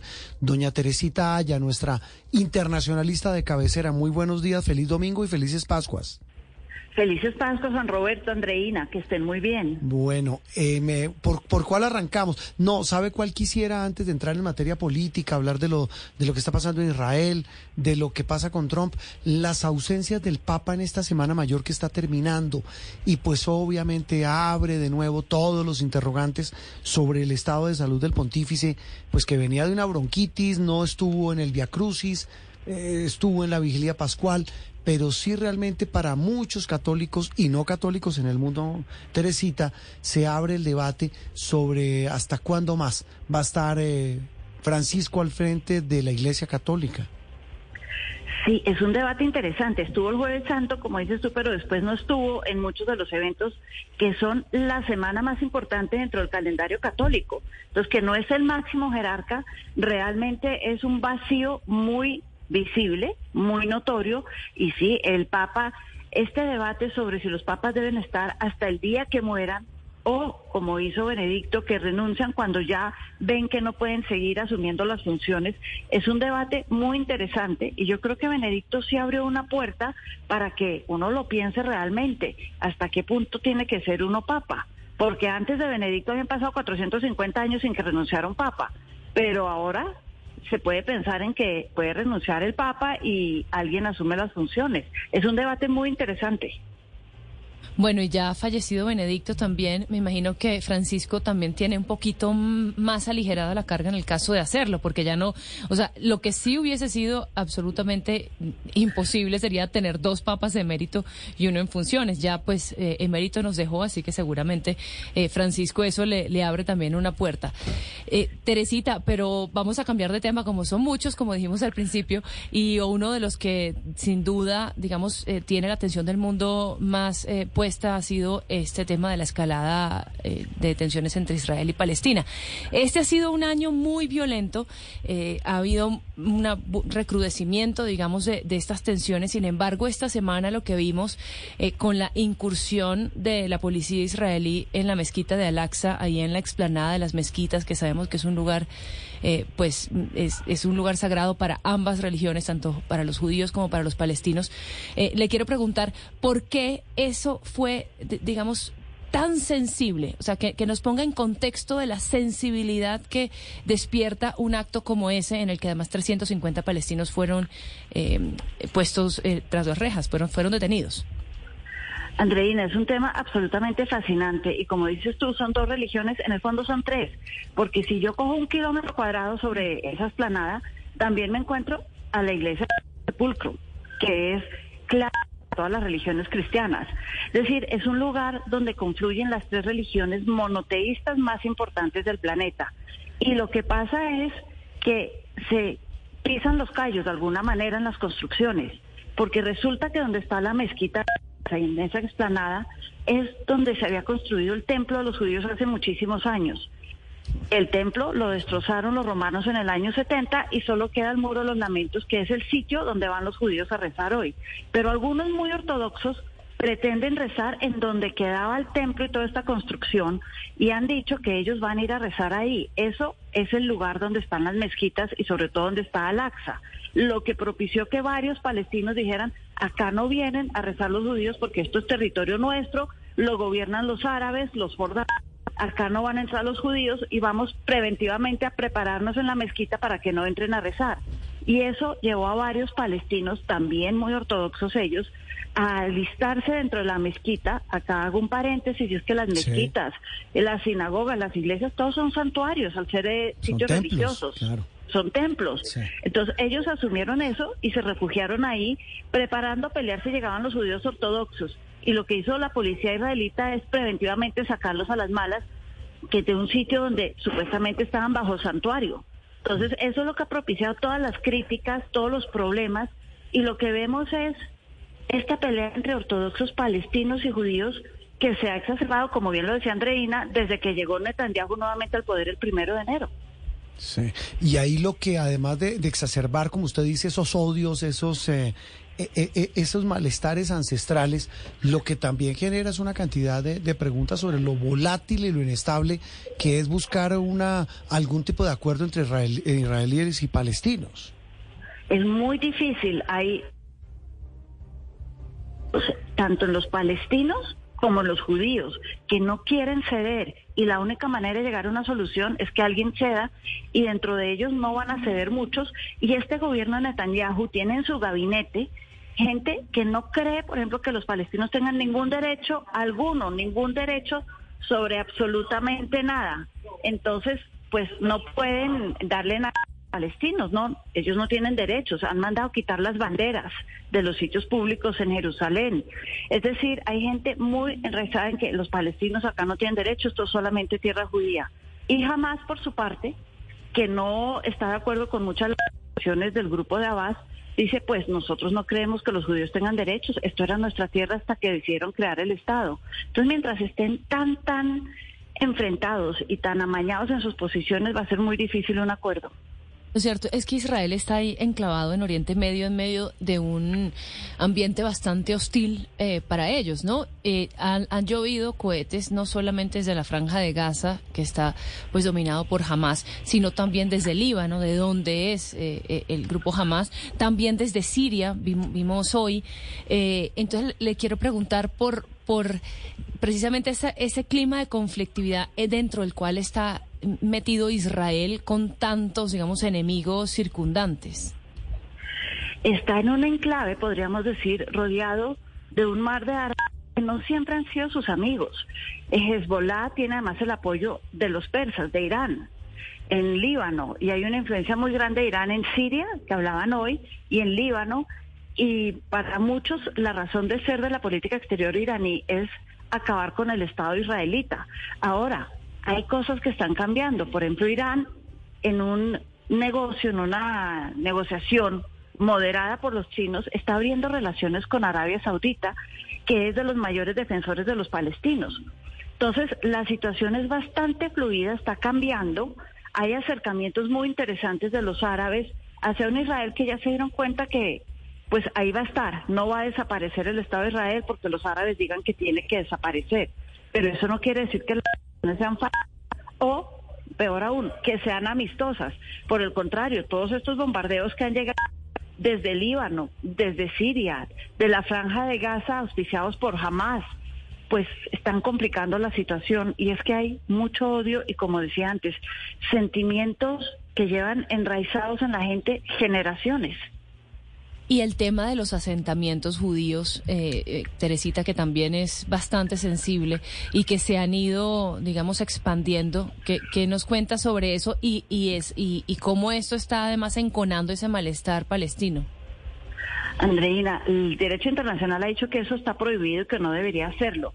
Sin embargo, yo vuelvo al primero de enero a Netanyahu, que dijo una frase más o menos en el sentido de a nosotros, en nuestro país y en nuestro territorio, no nos pueden decir dónde sí vivimos y dónde no vivimos.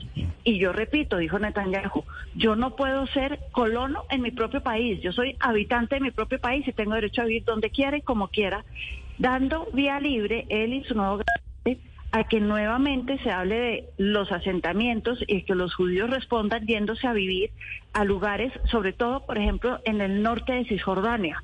Ahí hay cuatro ciudades donde han estado llegando estos tres meses muchos, entre comillas, colonos judíos a asentar la zona que técnicamente está bajo dominio de los palestinos. Y esto nuevamente ha despertado no solamente resoluciones en Naciones Unidas condenándolos, sino la ira de los palestinos que nuevamente se sienten y que les están vulnerando derechos a su territorio y a su Estado. Entonces hay más violencia. Eh, es, en eso derivan este tipo de dificultades. 11.41 minutos. Una cosa final, eh, Teresita, y es la situación del expresidente Donald Trump. Nuestra, nuestra clave, la que usted y yo grabamos el miércoles pasado, cuando iban a comenzar los días santos, eh, hablando de lo que políticamente significa la acusación, los 34 cargos contra el exmandatario y todo lo que eso deriva en el rompecabezas político estadounidense, pues las preguntas siguen ahí y siguen abiertas porque sin duda esta acusación, como usted lo decía, es una caja de Pandora muy, muy riesgosa que se abre y con muchísimas preguntas en el panorama político estadounidense. Sí, es más, hay muchos temas que surgieron de esta acusación. Uno, una puerta abierta para que los demás eh, fiscales que están investigando al presidente Trump sientan que ya no hay barreras que los limitan a investigar a un expresidente. Y en ese sentido tenemos que aparentemente muy pronto, esta semana o la van a salir ya las acusaciones en el estado de Georgia por fraude electoral. Y por otro lado, hizo que los republicanos que estaban divididos entre apoyo a un DeSantis que tiene mayor probabilidad de ganarle a los demócratas o apoyo a un Trump que es el que me gusta, dijera pues apoyo al que me gusta y de malas al que no le guste, pero es que hay que apoyar al señor que lo están persiguiendo políticamente en este país. Y mucha gente se está identificando con esa idea de persecución, con esa idea de que les están quitando derechos individuales al americano y pasándole los derechos al Estado, al Estado, gobierno federal. Entonces, le están haciendo una campaña barata al presidente Trump y le están dando visibilidad, lo están poniendo en la palestra y diciendo a lo mejor el señor es el que va a ganar el próximo año. Y además lo preocupante es que son dos narrativas que son totalmente irreconciliables. Por un lado, la del presidente Trump, expresidente Trump diciendo que es una cacería de brujas y de otro lado, el tema de las instituciones haciendo su trabajo y diciendo nadie está por encima de la ley. El tema es que hay una profunda desconfianza de, de ambos lados hacia, hacia el otro, ¿no? ¿Cómo, cómo cree usted que esto, eh, digamos, va, va a interferir en estas elecciones que vienen ahora en 2024? Y, y con un ingrediente, Teresita leyendo aquí hoy el tiempo del domingo, eh, Sergio Gómez Maceri entrevista a este catedrático maravilloso, este profesor de historia de la Universidad de Georgetown, eh, Eric Langer. Él dice por el contrario, que él ve ya poco probable que Trump vuelva a la Casa Blanca, porque esto lo puede golpear. Lo puede golpear en lo individual, pero lo que es las grandes masas de gente que se siente que los estados y el gobierno federal les están poniendo cada vez más reglas y quitando derechos, van a seguir apoyando, si no a Trump, esta idea de un gobierno que ponga de alguna manera, y nos puede sonar muy extraño a nosotros, los derechos del individuo por encima de los derechos del público y del bien general. Y este es un movimiento que está surgiendo en Estados Unidos, que hoy en día lo encabeza Trump, pero que puede tener varias aristas y puede tener gente que siga detrás de él el día que él no esté, porque la gente se identifica con esta necesidades de que yo estoy primero que las necesidades del Estado.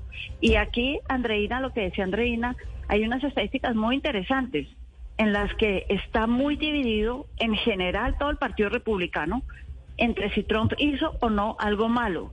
Y realmente es casi 50-50 que dicen, bueno, puede que el senador haya cometido un crimen, pero es un crimen pequeño y excarcelable y los otros dicen, no, él ni siquiera cometió un crimen, cometió algo que puede ser éticamente reprochable, mm. pero eso no quiere decir que sea un crimen y desde cuándo acá el gobierno nos va a decir que lo éticamente reprochable yo tengo que ir a juicio para defenderlo. Mm. Y eso es una división que va a durar sin duda, la campaña más barata en la historia, mm, la consideran muchos ya, la campaña política, la de Donald Trump, que se la están haciendo los jueces en ese país, dicen unos, muchos. Otros aseguran, sin embargo, que sí puede golpearlo. Teresita, como siempre, un gusto. Felices Pascuas. Felices Pascuas, San Roberto, Andreina, que tengan un buen domingo.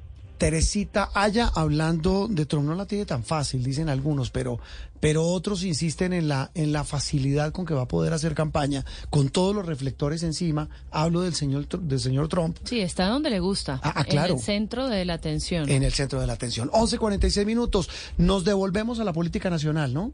Por favor. Sí, señor. Hablábamos con Angélica Lozano hace unos instantes. Dice que desde mañana todo vapor, el Congreso va a funcionar, dice ella. Espera a que se inicie la discusión de los grandes proyectos, pero más allá de esa mecánica política, repito, hay de por medio muchas preguntas en materia política. Doña María Alejandra Villamizar, compañera de Noticias Caracol, muy buenos días. ¿Dónde la agarramos? ¿Ya la ya superó en la operación retorno o está por acá? Juan Roberto, Andreina, ¿qué tal? Ya, ya estoy aquí en Bogotá, tomé precauciones y ayer muy temprano por la mañana Fui por una carretera absolutamente despejada, tranquilamente, menos de dos horas a Bogotá. No. No, eh, usted... que madruga Dios le ayuda, eso hay que aprenderlo. Eh, eso eso me, me, queda la lección. Bueno, en la que madruga Dios le ayuda. Lo que viene esta semana, eh, María Alejandra, y, las preguntas que hay en torno a este panorama político tan confuso de cara a la discusión de proyectos que para muchos se convierten en un plebiscito del gobierno Petro. La forma como se tramiten esos proyectos, la actitud de estas bancadas como la U, los conservadores, el Partido Liberal, lo que quiera hacer eh, o lo que pretende hacer el gobierno para tratar de mantener esa coalición, esa planadora de la que hablaba Andreina en el semestre pasado, que no pareciera estar tan clara en este. ¿Cómo lo vislumbra usted? Pues Juan Roberto, a mí primero me parece interesante que le estemos prestando atención a lo que está sucediendo entre el Ejecutivo y el Congreso, la propuesta del mismo gobierno en plantearle al país una reforma, debate se esté dando en algunos casos, más que en otros, pero en algunos casos en el contenido de esta reforma sobre si se necesitan, qué tan profundas son, qué tan ideologizadas están, reales pueden llegar a ser. Lo del debate me parece sano, sano porque muchas veces nosotros eh, en Colombia en el debate político nos ocupamos de la forma, del el, asunto de la famosa mermelada, que si le dieron, le quitaron, le pusieron, le...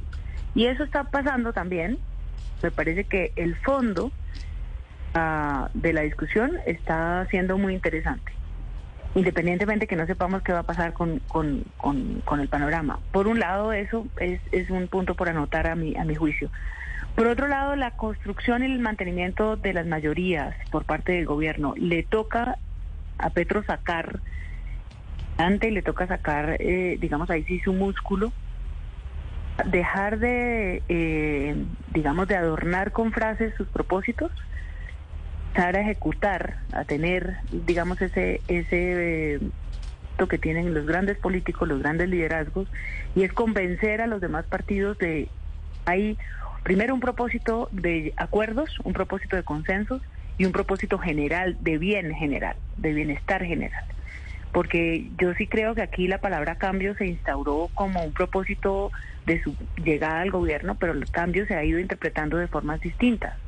Y ese ánimo de cambio, posible que eh, Gustavo Petro deba mantenerlo convenciendo a otros que ven que hay unas, eh, digamos, unas condiciones en algunos temas como la salud o las pensiones o el tema laboral, se deben tocar pero poquito. Aquí lo que tiene Petro es que convencer a los partidos de qué tan profundo es el cambio que quiere y que se necesita, mm, más allá de la cosa ideológica, para que se le quite a este, a este debate ese peso tan fuerte, miedo y que hay de, de forcejeo, de quedarnos anclados en el pasado, porque yo creo que tampoco es que vengamos de un escenario ideal, los cambios tampoco vayan a ser un salto al vacío. Mm, Está diciendo todo el mundo, pero creo que lo interesante ese, ese poder de liderazgo de Gustavo Petro de su gobierno, que está teniendo, por supuesto, unos grandes vacíos, que uno ve que ese liderazgo pues está reposando en algunas personas que, que muy seguramente lo que quieren es el atajo de siempre, el atajo de los puestos, el atajo de las prebendas. Digo que tienen una gran responsabilidad, no solamente le pasa al gobierno, se van a quedar o se van a ir, pero con razones. La gente está dispuesta a escuchar argumentos. María Alejandra, eh, Thierry Weiss tiene hoy una columna muy interesante en, en El Tiempo, en donde habla de algunas, digamos, cómo se maneja el gobierno cuando quiere que eh, sacar adelante sus, sus iniciativas y dice que la solución de los hechos, cuando los hechos no cuadran con su parecer, no es cambiar de parecer, sino cambiar los hechos. Y hemos visto en varias ocasiones un, un gobierno pues obstinado eh, con, con, mostrar los datos que funcionan, digamos, a su retórica de que la salud no funciona en Colombia, de que todo está mal, que hay que refundar, eh, y también también se le ha criticado mucho el tema de la presión al Congreso, eh, de cómo dice, bueno, si ustedes no me pasan las reformas, pues nos vamos para la calle. Eh, ¿Cómo ve esa, digamos, esas actitudes del gobierno respecto a este consenso necesario que se tiene que, que se tiene que dar para que salgan adelante las reformas, pero dentro de la institucionalidad, que es lo que todos esperamos? Eh, el, justamente es eso, el, el propósito de hacer acuerdos, cuando usted plantea como líder eh, eh, como gobernante o como presidente, un acuerdo nacional. Y aquí en Colombia viven eh, mm, manoseando ese concepto. Acuerdo nacional para una cosa, acuerdo nacional para la otra. Termina justamente por quitarle el sentido. Necesita, por supuesto, llegar a unos acuerdos fundamentales estructurales que, se, que tienen que mejorarse para poner en la senda real cifras reales con el dinero, real que tiene eh, el Estado, con lo que falta, con la participación de los privados. O sea, definir un modelo, los pies en la tierra. Donde ese modelo, por un lado, no puede ser ni el tremendismo del gobierno al decir que todo está mal, o la defensa de, de, los partidos para decir que todo está bien. No van a encontrar ningún eh, punto, no, punto común y se, hay, eh, se, digamos, se está exagerando, a mi juicio, se está exagerando una especie como de campaña revolucionaria en la que está Gustavo Petro. Yo no creo que Gustavo Petro esté en ninguna campaña ni en ninguna revolución. aprendiendo. ¿En qué está según usted? Con grandes dificultades. ¿Verdad? Sí, está intentando sacar adelante esas reformas. Y se lo pregunto porque Angélica Lozano, la senadora... A mi juicio deberían salir. Claro. No, ella decía hace algunos instantes, y esa era la inquietud, eh, María Alejandra, ella decía hace instantes, las reformas van a salir. No sabemos cómo, ni con la profundidad de cambios que si, si los va, si los va a poder eh, hacer sacar adelante en el Congreso del Gobierno. Pero que van a salir, van a salir. El, el tema, dice ella, y lo, lo menciona así, es el nivel de fidelidad de quienes van a apoyar en el Congreso unas reformas tan profundas como las que plantea el gobierno. La discusión está abierta y, me parecería interesante que los partidos internamente, porque eso no existe en Colombia, pero la, discusión interna de los partidos debería promoverse. Ellos tienen además eh, la ley de bancadas, tienen y, están de frente a los electores eh, como nunca antes me parece en, ciertos escenarios a definir su postura por una o la otra, por apoyar la, la providencia del gobierno o por destacarse en el debate parlamentario, en el debate legislativo. A mí me parece que internamente los partidos deberían, es que desde ya, por ejemplo, el Partido Conservador, ¿qué hace en el Partido Gobierno? Ellos mismos se metieron en, en el lío. Ah, sí. En la contradicción y profundizaron la contradicción. La pregunta habría que hacérsela en, en, todos los gobiernos, ¿no? ¿Qué hacen en ese gobierno? ¿Por qué el Partido Conservador no se quedó siendo un partido de oposición y estaría mucho más cómodo y más tranquilo frente a sus electores diciendo, señores, vamos a oponernos a esta, a esta, ¿Por, qué, ¿por qué será? reforma? Sí, ¿por qué será?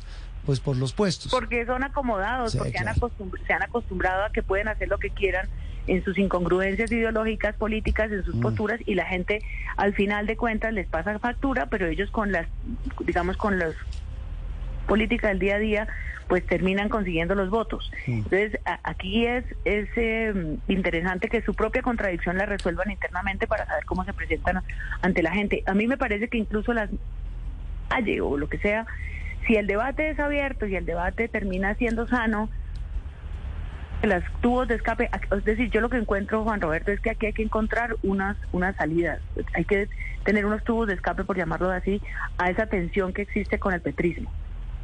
Escape tienen que encontrarse en la institucionalidad, por supuesto, en el Congreso, en las Cortes, en los controles, en el debate mismo, calle, digamos, pero, pero de una manera, mm, digamos, como, como asumida de un momento político particular. No estamos aquí ahora pues para irnos a, a, paros nacionales, ni estamos ahora en este momento para irnos a constituyentes, pero tampoco estamos para decir que todo estaba fantástico y que Petro no puede hacer nada. Va, le va a dar su discurso para que un día diga, no, pues como no me dejaron hacer nada, entonces, no sé, plantee alguna de sus ideas estrafalarias alrededor de la institucionalidad y de la y de la y de la democracia. Mm. La democracia está pintada, ahí tenemos más o menos el camino. Lo que sí uno le tiene que demandar a los líderes políticos es que encuentren ese camino común para el país a marchar, porque si no está enredo sociales y tres o cuatro declaraciones políticas de poca monta, pues nos vamos a quedar realmente en un escenario bastante mediocre. Las reflexiones de final de Semana Santa, doña María Alejandra, feliz regreso o feliz de descanso y felices Pascuas y el que madruga Dios lo ayuda. Muy bien. Roberto, ya que me dice doña, le pongo el don. Nos vemos esta noche. ah, sí, nos vemos esta noche porque hoy lanzamos, hoy no, hoy no es el primer eh, episodio, pero hoy formalmente anunciamos el regreso de uno de los proyectos más maravillosos y más ambiciosos de Noticias Caracol, que es el proyecto Es Colombia, y lo hacemos junto a María Alejandra Villamizar. 11.57 minutos, el regreso a casa, lo hemos hablado a lo largo de este espacio en Bogotá, pero veamos cómo avanzan otras ciudades rápidamente antes de la información de voces y sonidos y de la información en Caracol ahora. Diana Comas en Barranquilla, el regreso a la normalidad, el regreso a casa en la costa caribe, en la capital del Atlántico. Muy buenos días. Buenos días, Juan Roberto. Pues en Barranquilla y también la región Caribe en general están reportando una normalidad en cuanto a este plan retorno. Han señalado las autoridades de tránsito que al distrito de Barranquilla han, entrado y salido un total de 189 mil vehículos. Esto representa un incremento del 41% con respecto al año anterior. Han señalado que ya se han impuesto un total de 1.080 órdenes de comparendo y se han inmovilizado 245 vehículos en la capital Del Atlántico. Una noticia muy positiva ha sido en materia de turismo lo que se ha vivido en el Departamento del Atlántico y es que las autoridades están reportando lleno total en las playas de Sabanilla, en el sector de Country 2 durante esta Semana Santa. 14 mil ciudadanos acudieron a esta zona del departamento para disfrutar de la infraestructura, nueva infraestructura turística en Puerto Colombia. Juan Roberto. Muy bien, es lo que pasa en el departamento del Atlántico. Vamos rápidamente a Cali. Laura Ruiz, el regreso a casa en el suroccidente de Colombia. Laura, buen día.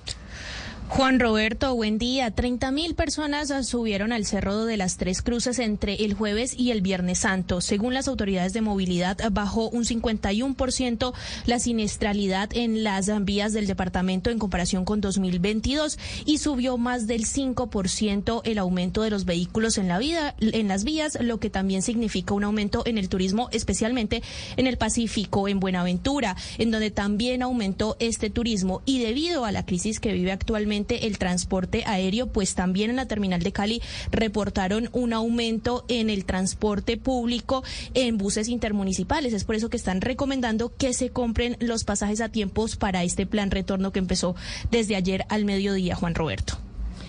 Laura, gracias por su informe y ahora nos conectamos con Medellín. Ahí Danilo Arias nos da el panorama de esta operación retorno en su ciudad. Adelante.